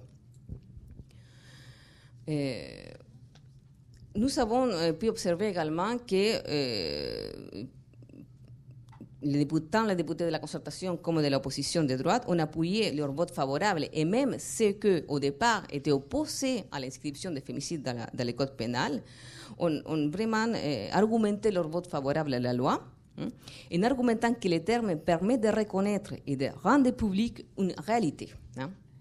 Mais encore, ce qui est intéressant dans le cas des de féminicides au Chili est que l'un des caractères propres, euh, à la formule, hein, le fait d'être un référent social, a été utilisé comme argument par celles et ceux euh, hein, qui ont promu et, et voir ses opposantes après. Hein. Donc là, on voit en fait, vous voyez, euh, la, deux députés, en fait. Euh, la, première, c'est la députée, en fait, qui, avait promu la loi. Hein, et la deuxième, c'est un député, en fait, d'un parti de droite qui, au départ, s'était opposé, comme je dis, non? Donc, on voit euh, dans ces deux euh, extraits de leur discours, en fait, comment les caractères de référence sociale, ça a été tellement important que hein, l'ont utilisé vraiment hein, comme argument. Donc on ne pouvait plus, à un moment donné, hein, on, parlait tellement de fémicide hein, dans, l'opinion publique qu'on ne pouvait plus s'opposer hein, à l'inclusion de termes dans le code pénal. Donc pour conclure, euh, il y a eu une atténuation, bon, certes, fémicide, on a démontré c'est bien en formule, comme on l'entend dans les euh, on a fémicide... Euh, certes, a été inclus hein, dans le code pénal, mais ça, ça a un prix. En fait, le prix, c'était justement cette atténuation hein, du concept hein, parce qu'on les circonscrit dans les, dans les cas chiliens, on les circonscrit toujours à cette euh, sphère de la violence intrafamiliale. On est toujours dans ces cadres-là. Donc, on est euh, toujours en fait euh, dans le cadre de, la violence conjugale, enfin, entre guillemets. Mais on voit bien comment le caractère de référence sociale de la formule hein, a été utilisé pour faire que le concept soit inclus dans la loi. Mais pour cela, il a fallu vraiment une décision politique, c'est-à-dire hein, que le gouvernement a décidé vraiment d'en parler. Hein, vraiment, chaque fois qu'il y avait un cas, il y avait la ministre qui faisait une conférence de presse. Si ce n'était pas la ministre, c'était son délégué dans la région. Il n'y avait pas que la ministre de Suriname qui parlait. La présidente elle-même a utilisé le terme. Hein. Les autres ministres ont utilisé le terme. Voyez Donc, c'était vraiment. donc, les médias ont beaucoup, vraiment beaucoup parlé. Et donc, cela a permis quoi? Cela a permis en fait que les phénomènes, enfin, on parlait des féminicides tout au long de l'année. Vous voyez? Tout au long de l'année, hein, on parlait des féminicides. Et donc, tout au long de l'année, les problèmes de la violence contre les femmes étaient présents dans la sphère publique. En France, en fait, les gouvernements euh, n'ont pas voulu utiliser les termes pour publiciser euh, justement euh, les phénomènes de féminicide. Hein. Et on voit que malheureusement, en fait, on, parle du cas en fait, de, la violence contre les femmes plutôt tout le temps autour du 25 novembre. Voilà, c'est un, peu la, situation. Et je vous remercie. Merci. Merci beaucoup à toutes les deux d'avoir vraiment respecté le temps plus qu'à la lettre. Donc on a quelques minutes pour avoir un premier échange avec des questions ou des interventions pas très longues, des réponses qui ne le seront, je l'espère, pas trop non plus, pour avoir une petite pause entre les deux séances. Nous pourrons reprendre la discussion, le débat en fin de matinée, euh, puisqu'il y aura un temps peut-être plus long de prévu euh, si on n'en prend pas trop maintenant. Euh, je vais prendre les questions, mais juste, j'en profite d'avoir le micro pour, vous remercier pour vos communications. Et euh, Simone de Beauvoir a écrit euh, Nommer, c'est dévoiler et dévoiler, c'est agir. Et je pense que là, justement, dans le, cadre euh, de la neutralité des, violences intrafamiliales et le fait de nommer, c'est. Voilà. En, parlant d'action, je, je voulais vous signaler qu'il y a à Nantes un collectif qui s'appelle RAFU y a donc ces réseaux d'action féministe unis qui a commencé une, euh, une, action dans les rues avec euh, des pochoirs sur lesquels il y a marqué euh, Ici une femme a été battue, tuée, violée, agressée. Donc elles essayent de marquer comme ça l'espace public des meurtres voilà, justement faits aux femmes. Qui veut intervenir? Qui a des questions?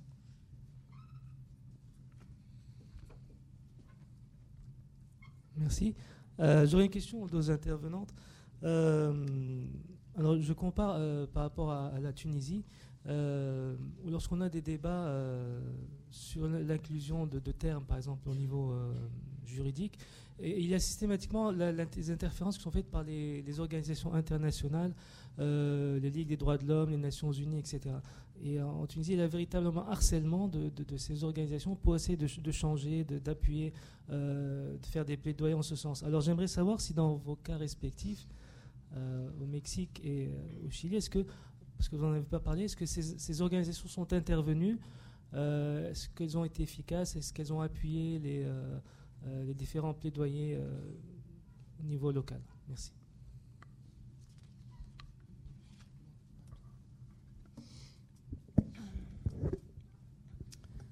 Alors, je ne sais pas si je vais répondre exactement à votre question. Euh, moi, ça, me fait penser euh, à quelque chose que j'aurais pu préciser, c'est-à-dire qu'actuellement, le féminicide, actuellement, c'est aussi le meurtre, l'assassinat des défenseurs des droits humains.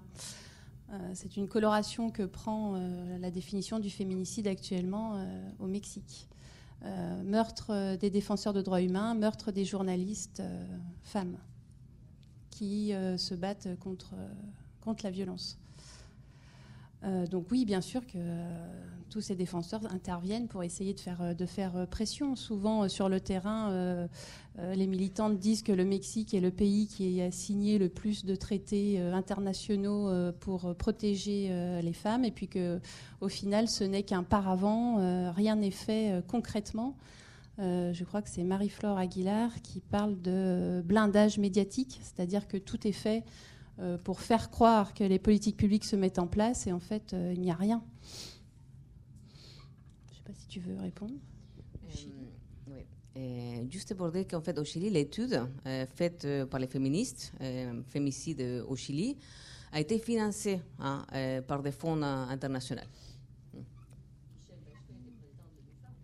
Oui, mais ça c'était après, en fait. L'étude c'était. Oui. Bon, après, euh, enfin, oui, enfin, après, c'est vrai que comme son gouvernement a eu. Euh, voilà, donc il a été nommé après euh, secrétaire général de ONU Femmes, mais ça c'était après.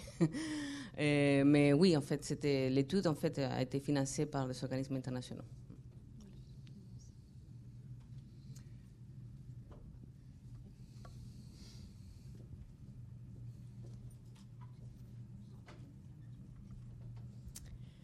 Bonjour. Alors du coup, j'aurais une petite question plutôt sur euh, éventuellement le concept tel qu'il a été euh, formulé par Diana Russell et Jill Radford.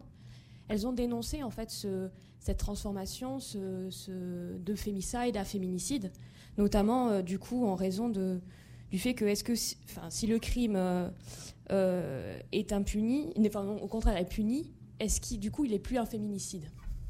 Enfin, un fémicide du coup. Bon, ma question c'est plutôt sur cette question du nid qui pose problème. Oui, donc c'est une grosse controverse euh, voilà, dans les années 2000.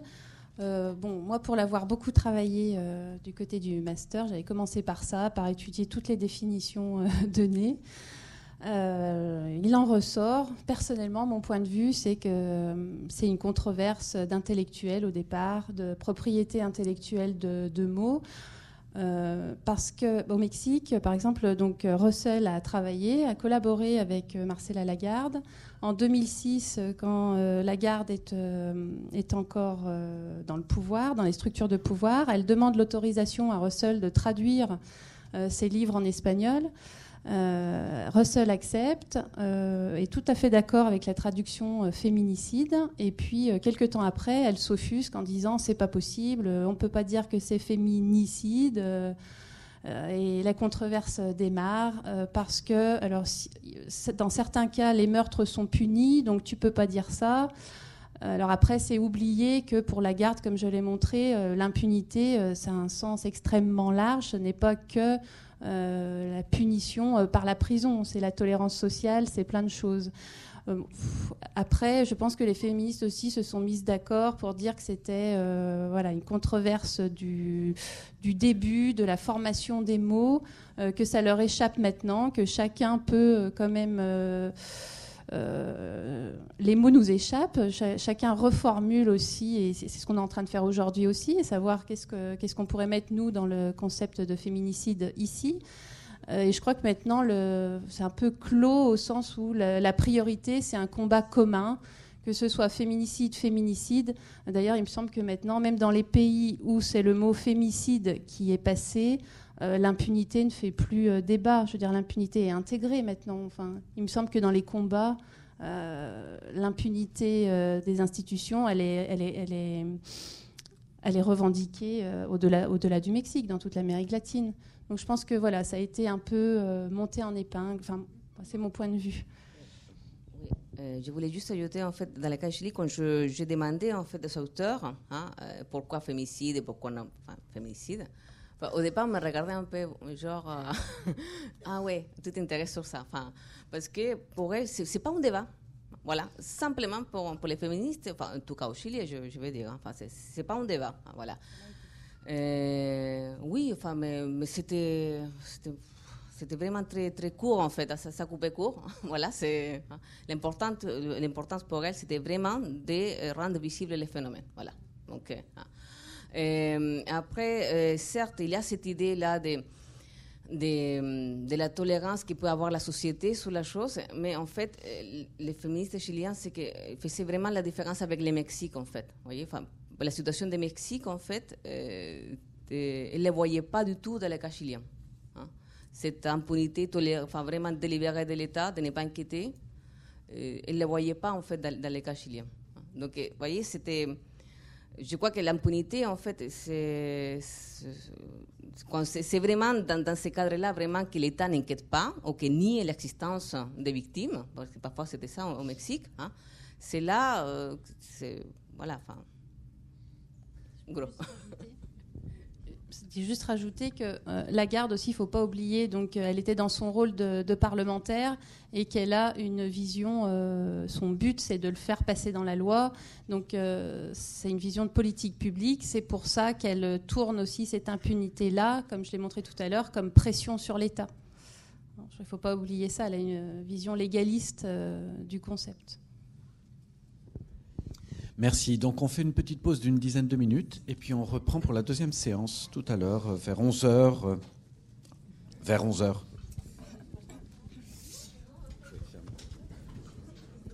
Tout à l'heure, euh, interroger le traitement politico-juridique hein, du, du féminicide dans les débats français avec deux intervenantes que je vais vous présenter et également aux États-Unis.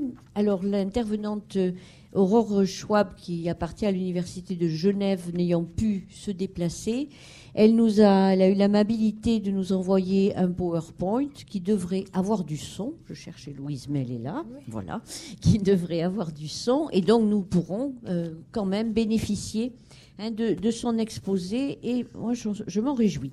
Alors, pour commencer, nous allons parler des dissonances juridico-politiques dans le débat français sur le féminicide, avec d'une part Amélie Bescon, qui est de l'université Paris Diderot, qui travaille à Sciences Po, mais qui est aussi un pied en sciences humaines, euh, notamment du côté de la psychanalyse, et Tayana Marcon, qui est juriste et qui vient de Paris-Ouest Nanterre, La Défense. À vous. Merci beaucoup, bonjour à tous, merci pour l'organisation et pour l'invitation bien sûr. Euh, donc avec euh, nos propres euh, domaines, on a décidé dans ce papier de s'interroger justement, de les mettre en perspective pour comprendre les différents débats qui, ont, qui ont eu lieu et les différents acteurs qui se sont exprimés en France sur l'introduction du féminicide. Donc il faut savoir qu'en France, la lutte contre les violences faites aux femmes a été déclarée grande cause nationale en 2011 et a fait l'objet donc de, plusieurs plans interministériels et euh, d'une très grande attention de la part des pouvoirs publics. Euh, lorsque cette violence atteint son paroxysme, cependant, euh, seules certaines situations faisaient l'objet de dispositions particulières en droit français, et je pense notamment à la plus fréquemment utilisée, celle qui était relative aux meurtres commis sur conjoint. on a eu un grand changement avec la loi égalité citoyenneté du 27 janvier dernier, qui a introduit le, caractère sexisme comme euh, une circonstance aggravante du, euh, meurtre. Donc désormais, euh, on a une reconnaissance plus spécifique du caractère justement particulier de ces crimes dont sont victimes les femmes en fonction de leur sexe. cette nouvelle disposition, cependant, quand on, on s'intéresse un peu aux débats qui ont entouré cette adoption, a montré qu'on a eu une certaine réticence de la part de beaucoup d'acteurs. Euh, pour quelles raisons D'abord, pour certains, c'était la neutralité, caractère sexiste, euh, qui contribuait à invisibiliser justement les, rapports de sexe et cette construction sociale qui est largement défavorable aux femmes, d'un côté, et pour les autres, c'était plus que la notion était trop floue, donc on avait une insécurité juridique. Euh, ce qui est intéressant, notamment pour revenir au féminicide, c'est que ce terme a aussi été discuté et son introduction a été discutée pendant euh, justement cette préparation et les différents rapports qui ont été effectués en vue de l'introduction de ce caractère sexisme en termes de meurtre. Ce que nous nous proposons de faire ici, euh, c'est comme euh, le fit par exemple la Yacoub dans Le crime était presque sexuel, de retracer ce qu'on pourrait appeler l'histoire du présent en nous intéressant au régime de pénalisation des homicides sexistes qui se sont succédés à l'occasion euh, du récent euh, changement législatif. Et pour cela, euh, nous allons revenir en particulier sur la littérature parlementaire, donc sur le rapport d'information sur les violences faites aux femmes porté par Madame Pascale Crozon en février 2016, sur l'avis sur les violences contre les femmes et les féminicides rendus par la, la Commission nationale consultative des droits de l'homme de mai 2016, et donc sur les débats relatifs à la loi égalité et citoyenneté. Nous allons interroger en particulier les réticences euh, du législateur et les a priori subsistants autour euh, du phénomène même de féminicide qui transparaissent euh, dans ces différents débats de manière à poser les questions suivantes. comment expliquer les réticences du législateur français vis-à-vis du débat sur l'introduction du féminicide en droit pénal, mais surtout quel régime de pénalisation euh, conviendrait finalement en termes politiques et juridiques euh, à la lutte française contre le féminicide. Donc nous allons interroger trois, enfin ce qu'on appelle régime de pénalisation. le premier qui était l'ancien régime de pénalisation qui se focalisait sur euh, les dispositions existantes concernant euh, les, violences conjugales. Le deuxième étant celui qui a été introduit par la loi égalité et citoyenneté euh, et qui, qui s'appuie donc sur la circonstance aggravante en raison du sexe. Et le troisième étant, enfin, la troisième partie posera la question de la possibilité ou l'impossibilité d'introduction d'un crime autonome, d'un crime spécifique féminicide dans le droit pénal français. Donc, en premier lieu, il, nous a paru très intéressant et pour la compréhension euh, du débat français de revenir sur l'ancien régime, qui était celui qui se focalisait sur les violences conjugales, puisque dans l'opinion générale, euh, les meurtres sexistes perpétrés en France euh, se résumaient à des féminicides intimes, c'est-à-dire ça renvoyait à la figure du meurtre conjugal. Les seuls chiffres qu'on a sont ceux qui établissent le, le 209 femmes qui ont été tuées par leur conjoint officiel. Ce sont les seules statistiques que nous avons par rapport à ça. Euh, donc, on va plutôt ici euh, se poser la question des dispositifs juridiques et euh, judiciaires qu'il y avait en place et justement de leurs limites pour pouvoir ensuite comprendre l'enjeu qui a été de la, reconnaissance du caractère sexiste. Alors, il faut voir dans un premier temps, le droit français avait pour tradition de vouloir apaiser les tensions familiales plus que de vouloir les réprimer pénalement. Euh, on le voit déjà d'une part, il n'y a que 14% euh, de femmes euh, violentées qui portent plainte quand il s'agit de leur conjoint comme agresseur. et deuxièmement, on a vraiment, donc même quand ces dispositions s'appliquent, et là je vais vous prendre l'exemple, le deuxième article que vous voyez là, qui est l'article 515-8 du Code civil, qui parle du concubinage. Alors, le concubinage est une circonstance aggravante en cas d'agression, en cas de meurtre. Euh, C'était déjà le cas avant la loi de 2017. Cependant, comme on voit ici, ce qui est intéressant, c'est que le concubinage est une union de faits. Euh, c'est-à-dire qu'il n'y a aucun, enregistrement administratif pour, pouvoir prouver un, concubinage à la différence d'un mariage ou d'un pax. Donc, on a un arrêt très intéressant du 21 septembre 1999 de la Cour d'appel de Paris qui établissait que quand l'agresseur réfute le concubinage, la circonstance aggravante ne peut être établie puisque le concubinage n'a pas été reconnu, l'alliance de fait n'est pas, l'union de, fait n'est pas reconnue, le concubinage n'existe pas. Donc ça, on voit bien un, problème dans cette première législation. C'est pour ça que quand on regarde les statistiques de violence sur, euh, de, de meurtre de conjoints, on parle de conjoints officiels, mais on parle aussi de violence globale. C'est-à-dire là, je vous ai donné le chiffre de 109 femmes françaises tuées par leur conjoint officiel ça ne prend pas en compte, puisque le total était de 138. Donc on a une part qui est des conjoints non officiels qui ne rentrent pas dans ces catégories juridiques qui permettraient justement de pouvoir euh, jouer sur la circonstance aggravante. Euh, donc ça, c'est les, cas où ça ne marche pas, et donc on a bien vu cette, euh, ce problème. On a bon, il faut être objectif et bien sûr euh, rappeler qu'il y a eu beaucoup d'avancées qui ont été faites depuis les années 90.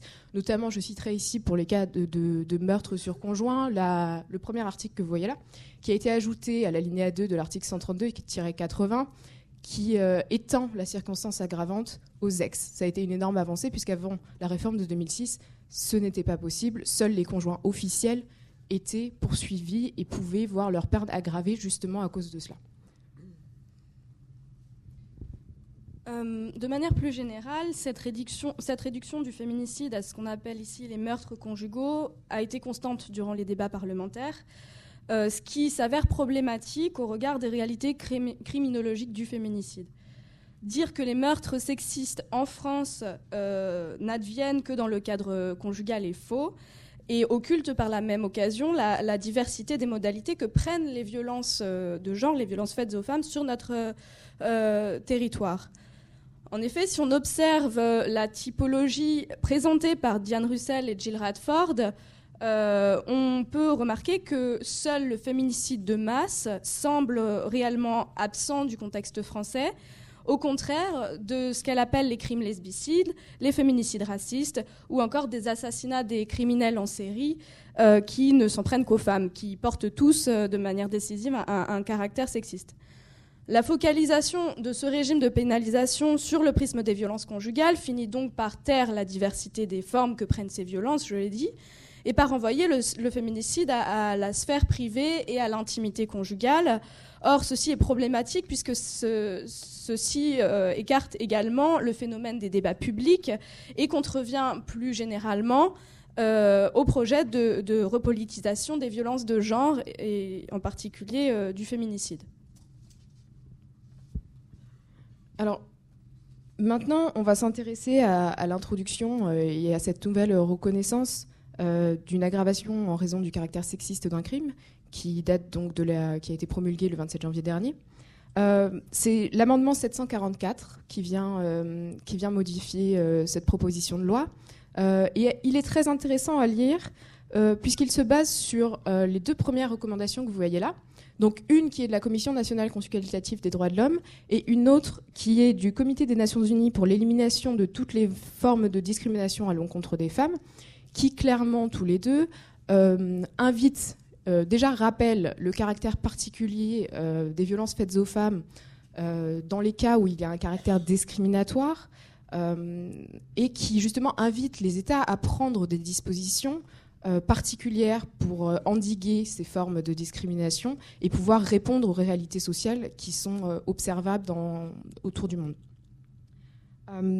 donc là où, euh, où on peut euh, s'arrêter un peu, c'est la question des débats, parce que au, final, euh, ces, crimes sexistes, enfin cette nouvelle introduction, a beaucoup, beaucoup été débattue.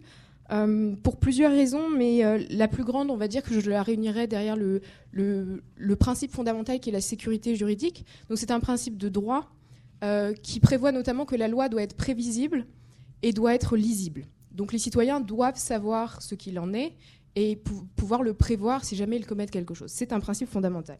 Donc le premier aspect a été de dire que cette, nouvelle circonstance aggravante avait un, caractère superflu, puisque, euh, et là je cite Madame Béatrice Brossard, qui était la sous-directrice de la justice euh, pénale générale, qui a été auditionnée par le rapport Crozon, euh, qui disait qu'il existait déjà un certain nombre de circonstances aggravantes qui sont de nature à répondre à des situations factuelles, notamment celles constituées par le meurtre commis par le conjoint ou l'ex-conjoint. Donc encore ici, on voit bien qu'on a un renvoi vers les violences conjugales qui montre peut-être une incapacité à, voir les violences, les, violences, les violences contre les femmes sur, un aspect plus global. L'amendement 744, encore une fois, est très intéressant puisqu'il y fait explicitement référence en, soulignant que la violence à l'encontre des femmes, c'est un enjeu qui est sociétal et ne peut être attribué euh, à des comportements individuels ou à des histoires personnelles. La deuxième, euh, le deuxième problème qui a été soulevé par les détracteurs était le fait que euh, cette nouvelle circonstance aggravante contribuait à, à, ajouter une certaine illisibilité dans le droit parce qu'on a une profusion euh, si vous regardez les différents articles, notamment l'article 221-4 sur le meurtre, euh, on a une liste de 12 euh, circonstances aggravantes. Donc ça peut être un peu, un peu compliqué. Cependant, c'est intéressant de voir que en France, on n'exclut pas le cumul de circonstances aggravantes, donc vous pouvez avoir plusieurs circonstances aggravantes, mais on aura un plafond au niveau des peines. C'est juste là que, que c'est différencié. Donc euh, le législateur a quand même euh, essayé d'être clair dans le sens où il y a certaines circonstances aggravantes qui ne vont pas être applicables. Par exemple, si on a déjà euh, une aggravation à cause du, caractère justement de... Enfin, quand c'est commis sur un, sur un ex-conjoint ou sur un conjoint, on ne pourra pas faire jouer cette, circonstance aggravante en, raison du sexe. On, gardera la première. Donc ça, a permis de répondre à des à des, euh, à des petits euh, commentaires qui avaient été faits par notamment euh, le conseiller à la Cour d'appel d'Orléans, M. Edouard Durand, qui pendant le rapport Creuson avait notamment exprimé une certaine méfiance, puisque cette nouvelle circonstance aggravante allait entraîner une ambiguïté pour les magistrats et peut-être les faire passer à côté du caractère de la dimension conjugale des violences. pour pour passer rapidement, parce que c'est quelque chose qui a été euh, euh, beaucoup mentionné aussi, mais qui est finalement balayé très facilement, qui était qu'il n'y avait pas de, définition juridique du terme de sexisme. Effectivement, il n'y a pas de définition juridique, c'est pas comme un contrat.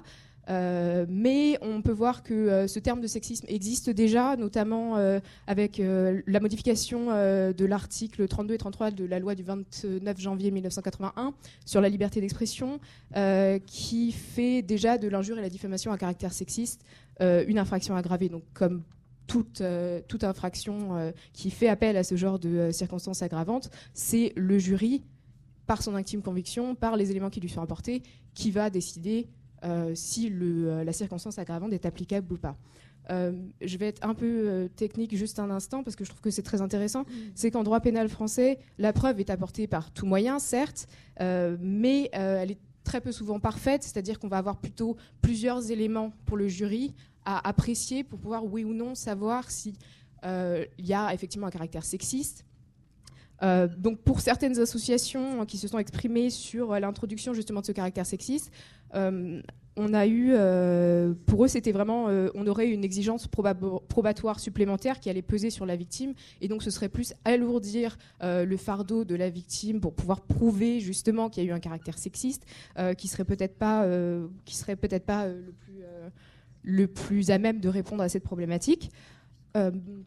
et deuxièmement, euh, donc pour moi, pour nous, la, difficulté, elle résidait ailleurs, et je vais finir là-dessus.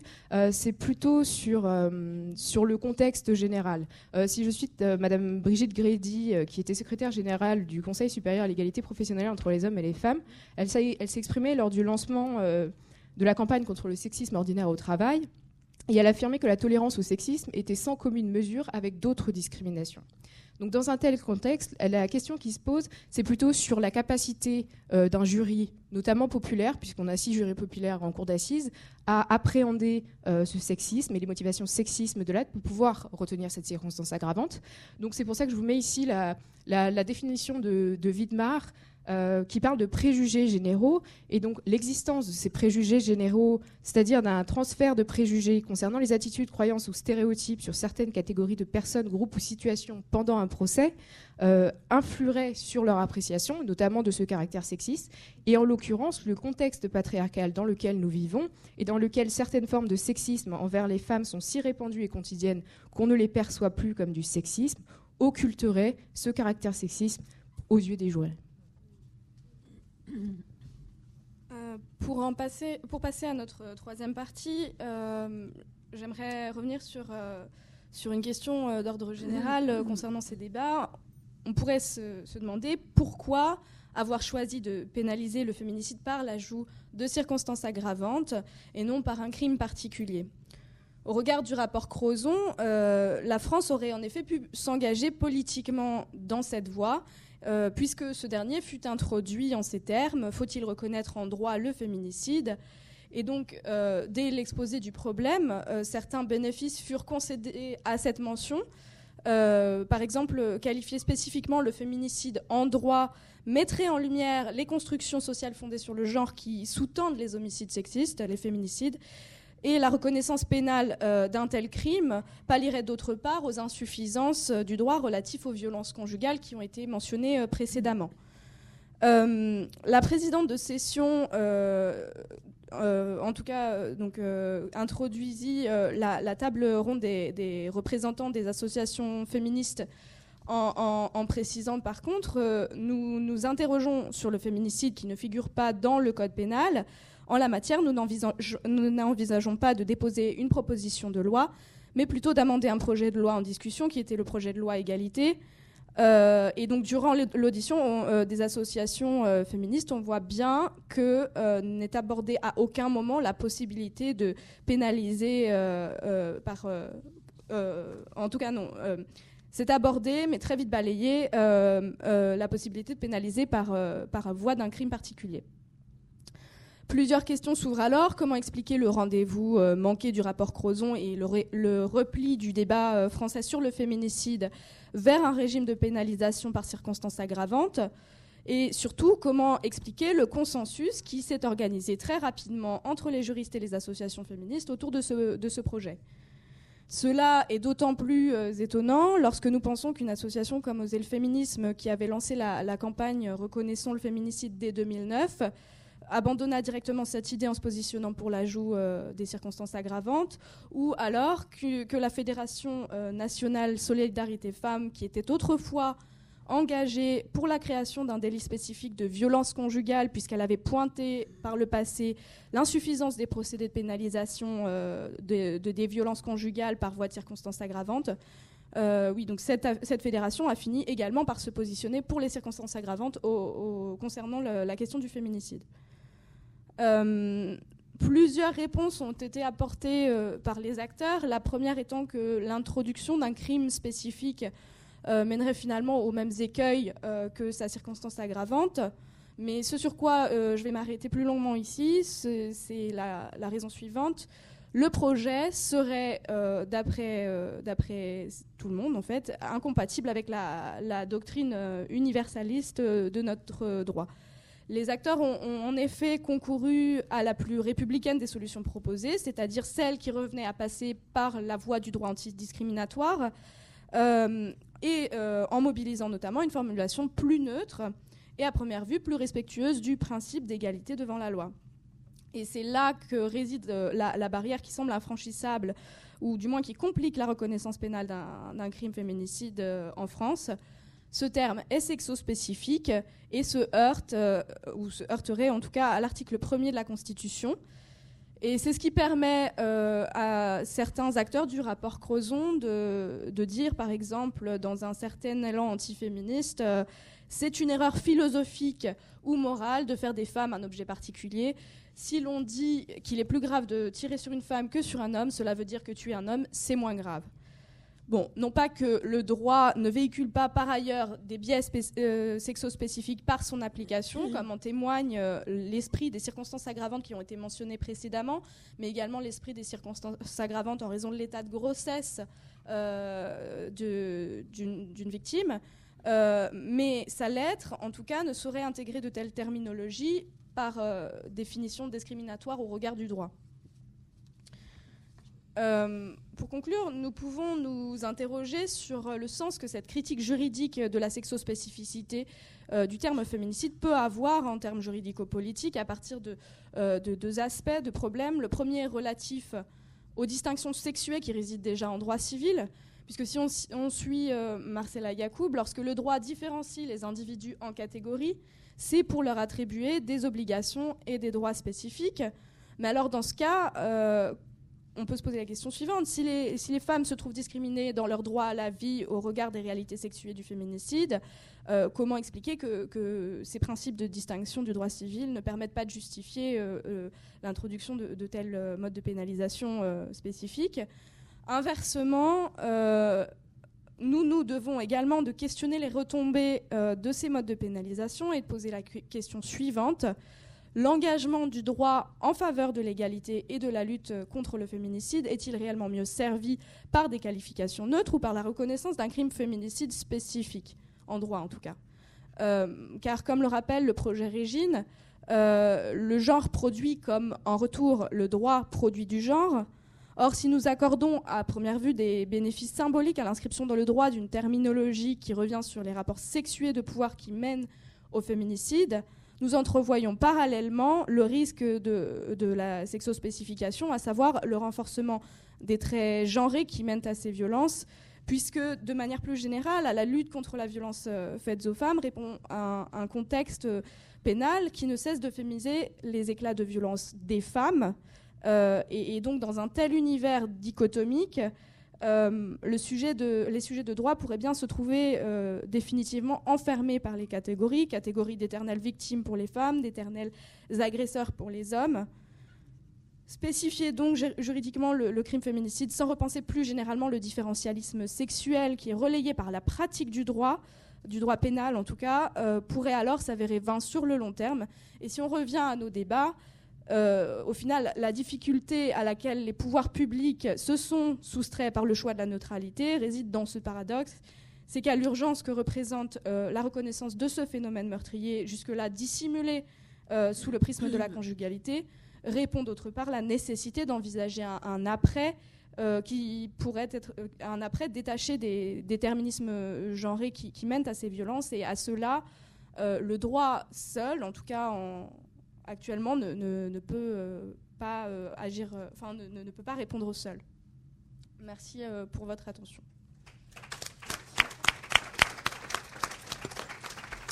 Merci beaucoup pour cet exposé très, très détaillé. Euh, donc nous allons, nous allons maintenant prendre connaissance de ce, de ce PowerPoint s'il veut bien marcher. Mais le temps qu'on installe, il peut peut-être, il peut peut-être y avoir hein, quelques questions à nos deux, intervenantes, hein, ce qui permettrait de couper un peu le débat. Alors des questions, puisque nos collègues juristes sont encore là.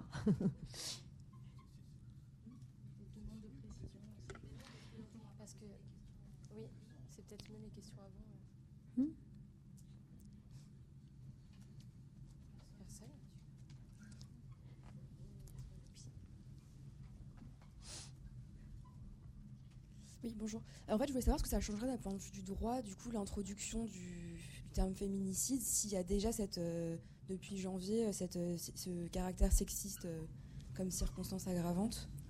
En fait, qu'est-ce que, quelle différence en fait finalement entre les deux Qu'est-ce que ça apporterait de plus L'apport serait surtout politique en vérité.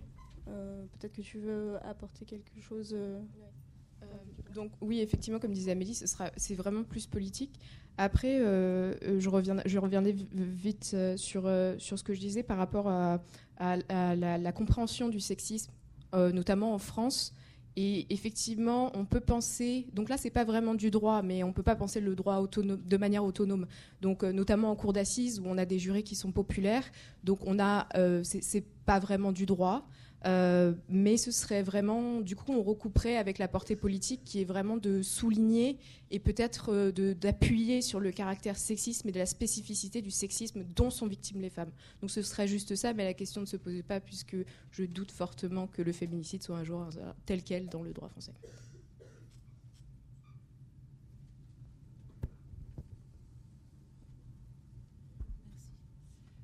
J'apporterai bien un, complément d'éléments de réponse à, cette question-là, parce que je suis moi-même euh, juriste.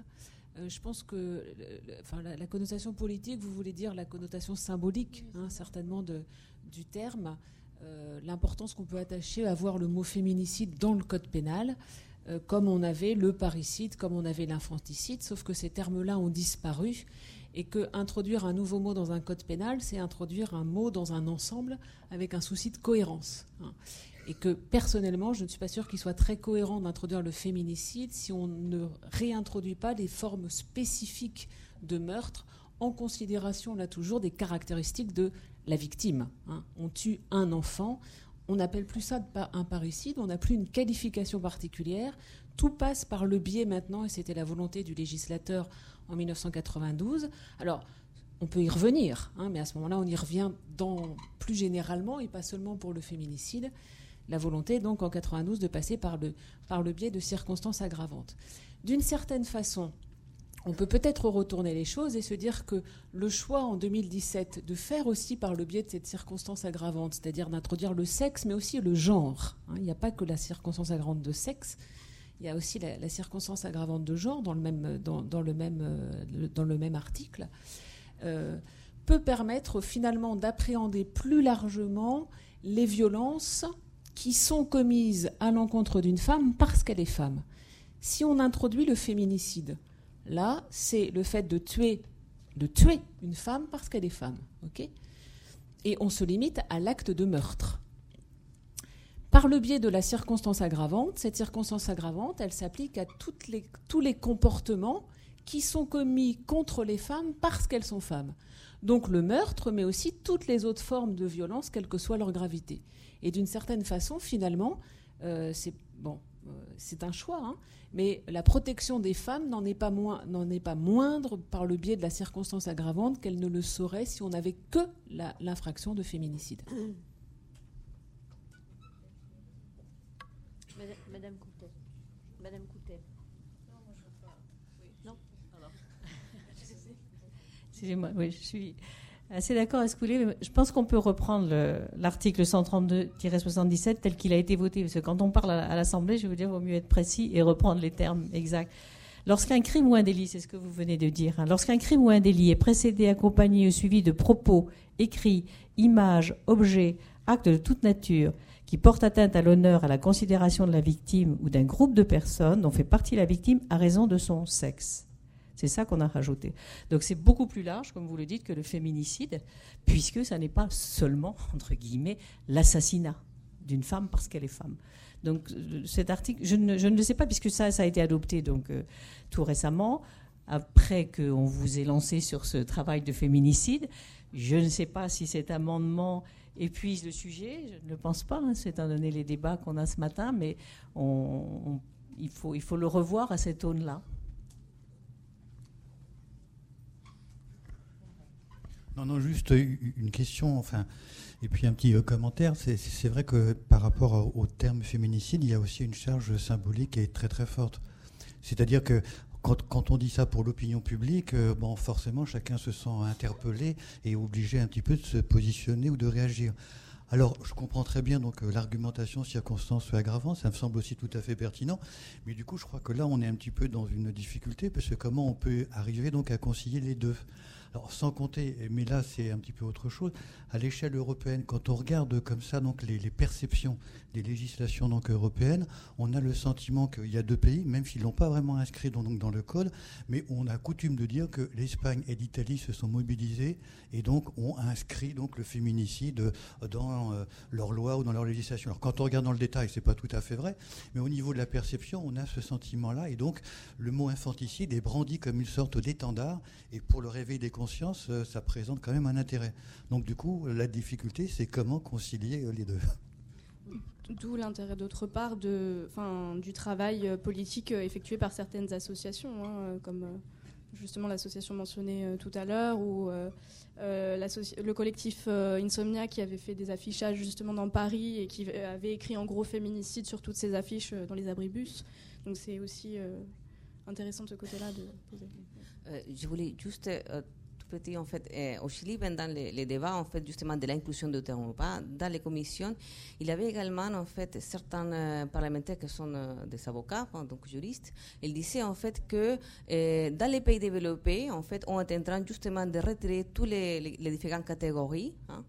Donc, pourquoi pas, euh, nous prenons aussi cette idée-là, c'est-à-dire de retirer toutes les différentes catégories élevées, parricides, vous voyez, tous les, hein, pour aller dans cette évolution de droit. Mais finalement, ce qui était retenu hein, au Chili, c'était les besoins justement de euh, montrer hein, euh, la, symbologie, l'acte symbolique en fait, que signifie justement l'inscription du terme, hein, justement pour montrer que euh, c'était pas un crime comme les autres. voilà. Donc ça c'est une chose. Et puis une autre chose, enfin par rapport justement à cette cette idée non, de, de, l'égalité dans les droits, enfin l'égalité des, hommes et des femmes dans les droits l'une des avocates en fait que j'avais interviewé en fait euh, voilà elle disait que justement tout ce qui se pose hein, enfin, en général elle observait parce qu'elle est avocate d'une ONG euh, féministe etc donc elle observait que euh, tout ce qui se pose à faire des avancées pour les droits des femmes hein, au niveau juridique sortait l'argument hein, de la légalité entre les sexes dans les droits donc, enfin, elle disait ça en fait. C'était ce qu'elle observait en fait de, tous les, à chaque combat hein, qu'on essayait d'avancer dans les droits, il avait cet argument qui sortait.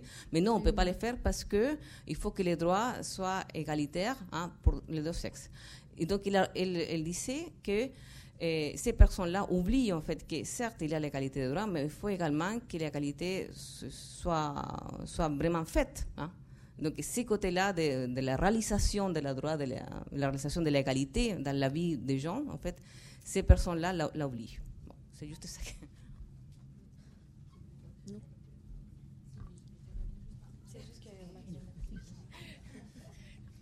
Justement, je profite de votre présence. Euh, donc, par rapport à cette question de faire entrer le féminicide et que ce soit considéré juste comme l'assassinat, est-ce que l'une des solutions, c'est pas, euh, comme au Mexique, avec le concept de violence féminicide qui intégrerait ce continuum? Qu'est-ce que vous en pensez? Est-ce que ça résoudrait cette histoire de, ne pas le restreindre euh, à l'assassinat?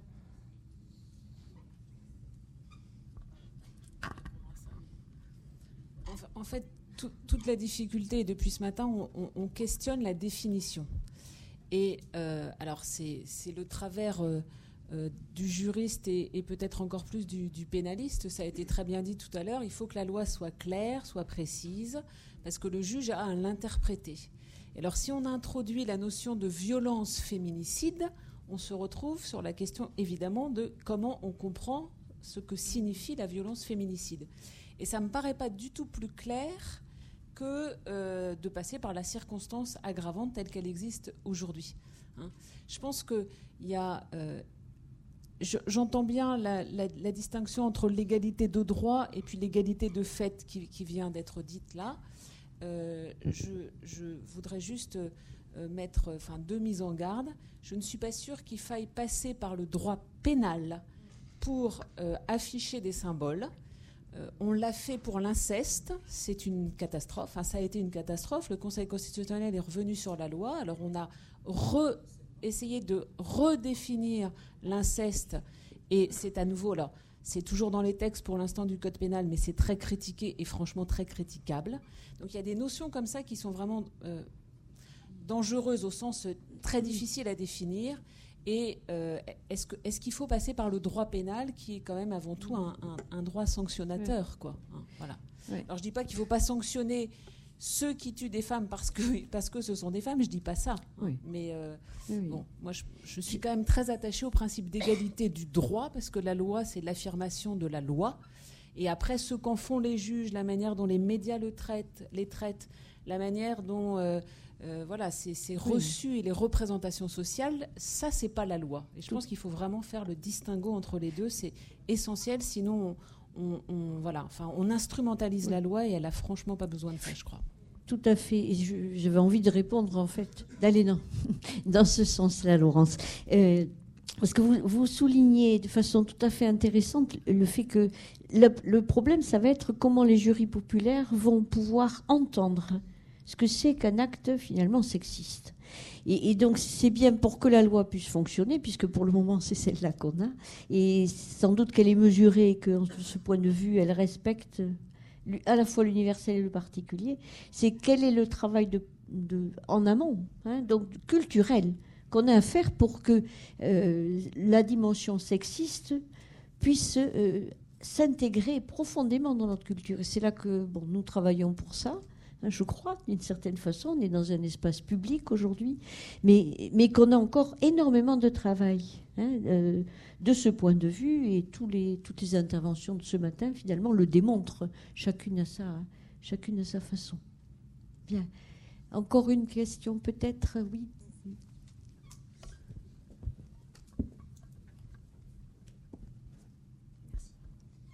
Alors moi, ce serait peut-être plus sur un plan un peu plus intersectionnel.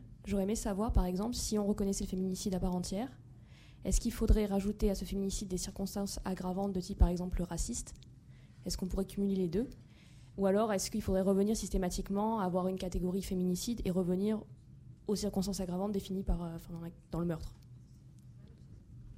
Oui, c'est un problème supplémentaire justement au terme féminicide même, c'est que euh, c'est qu'en effet on ne peut pas euh, faire primer non plus une, une, circonstance aggravante sur une autre, puisque la circonstance aggravante en raison de la race, l'orientation sexuelle, le genre existe en France, et, mais pour le moment, par ailleurs, le, droit antidiscriminatoire français ne permet pas ce, ce cumul, en tout cas ne permet pas de prendre en compte les, euh, les dimensions euh, plurielles euh, que peuvent avoir ces, meurtres en termes de discrimination et, de, d'expression justement je, nuancerai juste un petit peu ce qu'a dit Amélie, mais oui, effectivement, c'est ça. Bon, après, encore une fois, comme on en a déjà discuté sur la question du, féminicide en tant que tel et son introduction dans le droit pénal, vraiment, je, me contenterai plutôt de parler du droit positif tel qu'il est, pour les raisons qu'on a évoquées précédemment. Mais comme je, l'ai dit, euh, euh, on peut avoir un cumul de circonstances aggravantes, c'est possible en droit français, mais, ça ne se sentira pas dans, la peine, puisqu'on a un plafond au niveau des peines. Euh, on n'a pas comme aux États-Unis 150 ans de prison, ça n'existe pas en France. mais je dirais que, notre droit ne, ne permet pas de, de souligner l'intersectionnalité des infractions. Euh, parce que c'est pas, euh, c'est plus euh, aussi sociale et parce qu'on n'a pas cette, c'est pas encore très avancé la question de l'intersectionnalité en France. Et donc, je ne sais pas non plus si c'est la place du droit que de souligner l'intersectionnalité, mais, mais c'est vrai qu'en France, de manière culturelle et sociale, on n'a pas cette culture de l'intersectionnalité. D'où le problème qui peut se poser également en termes de lutte justement pour la reconnaissance de, certaines formes de discrimination, où euh, des associations antiracistes et féministes peuvent être mises en concurrence euh, par le biais des débats eux-mêmes. Et c'était le cas dans le, rapport Crozon, c'était le cas dans le débat sur la loi égalité, euh, par une secrétaire d'État euh, par ailleurs. Et, donc oui, la, question se pose réellement et, on doit faire extrêmement attention. D'ailleurs, Diane Russell avait, avait pointé ce, ce problème-là aussi, avait dit que justement les débats sur le féminicide ne devaient pas euh, être réutilisé, instrumentalisé au profit de, discours euh, euh, sexistes ou, racistes ou homophobes, homophobes, par exemple. Donc je pense qu'on peut maintenir ces... Mhm. Justement. Tout à fait. Bien. Merci. Merci à vous. Nous allons donc vous présenter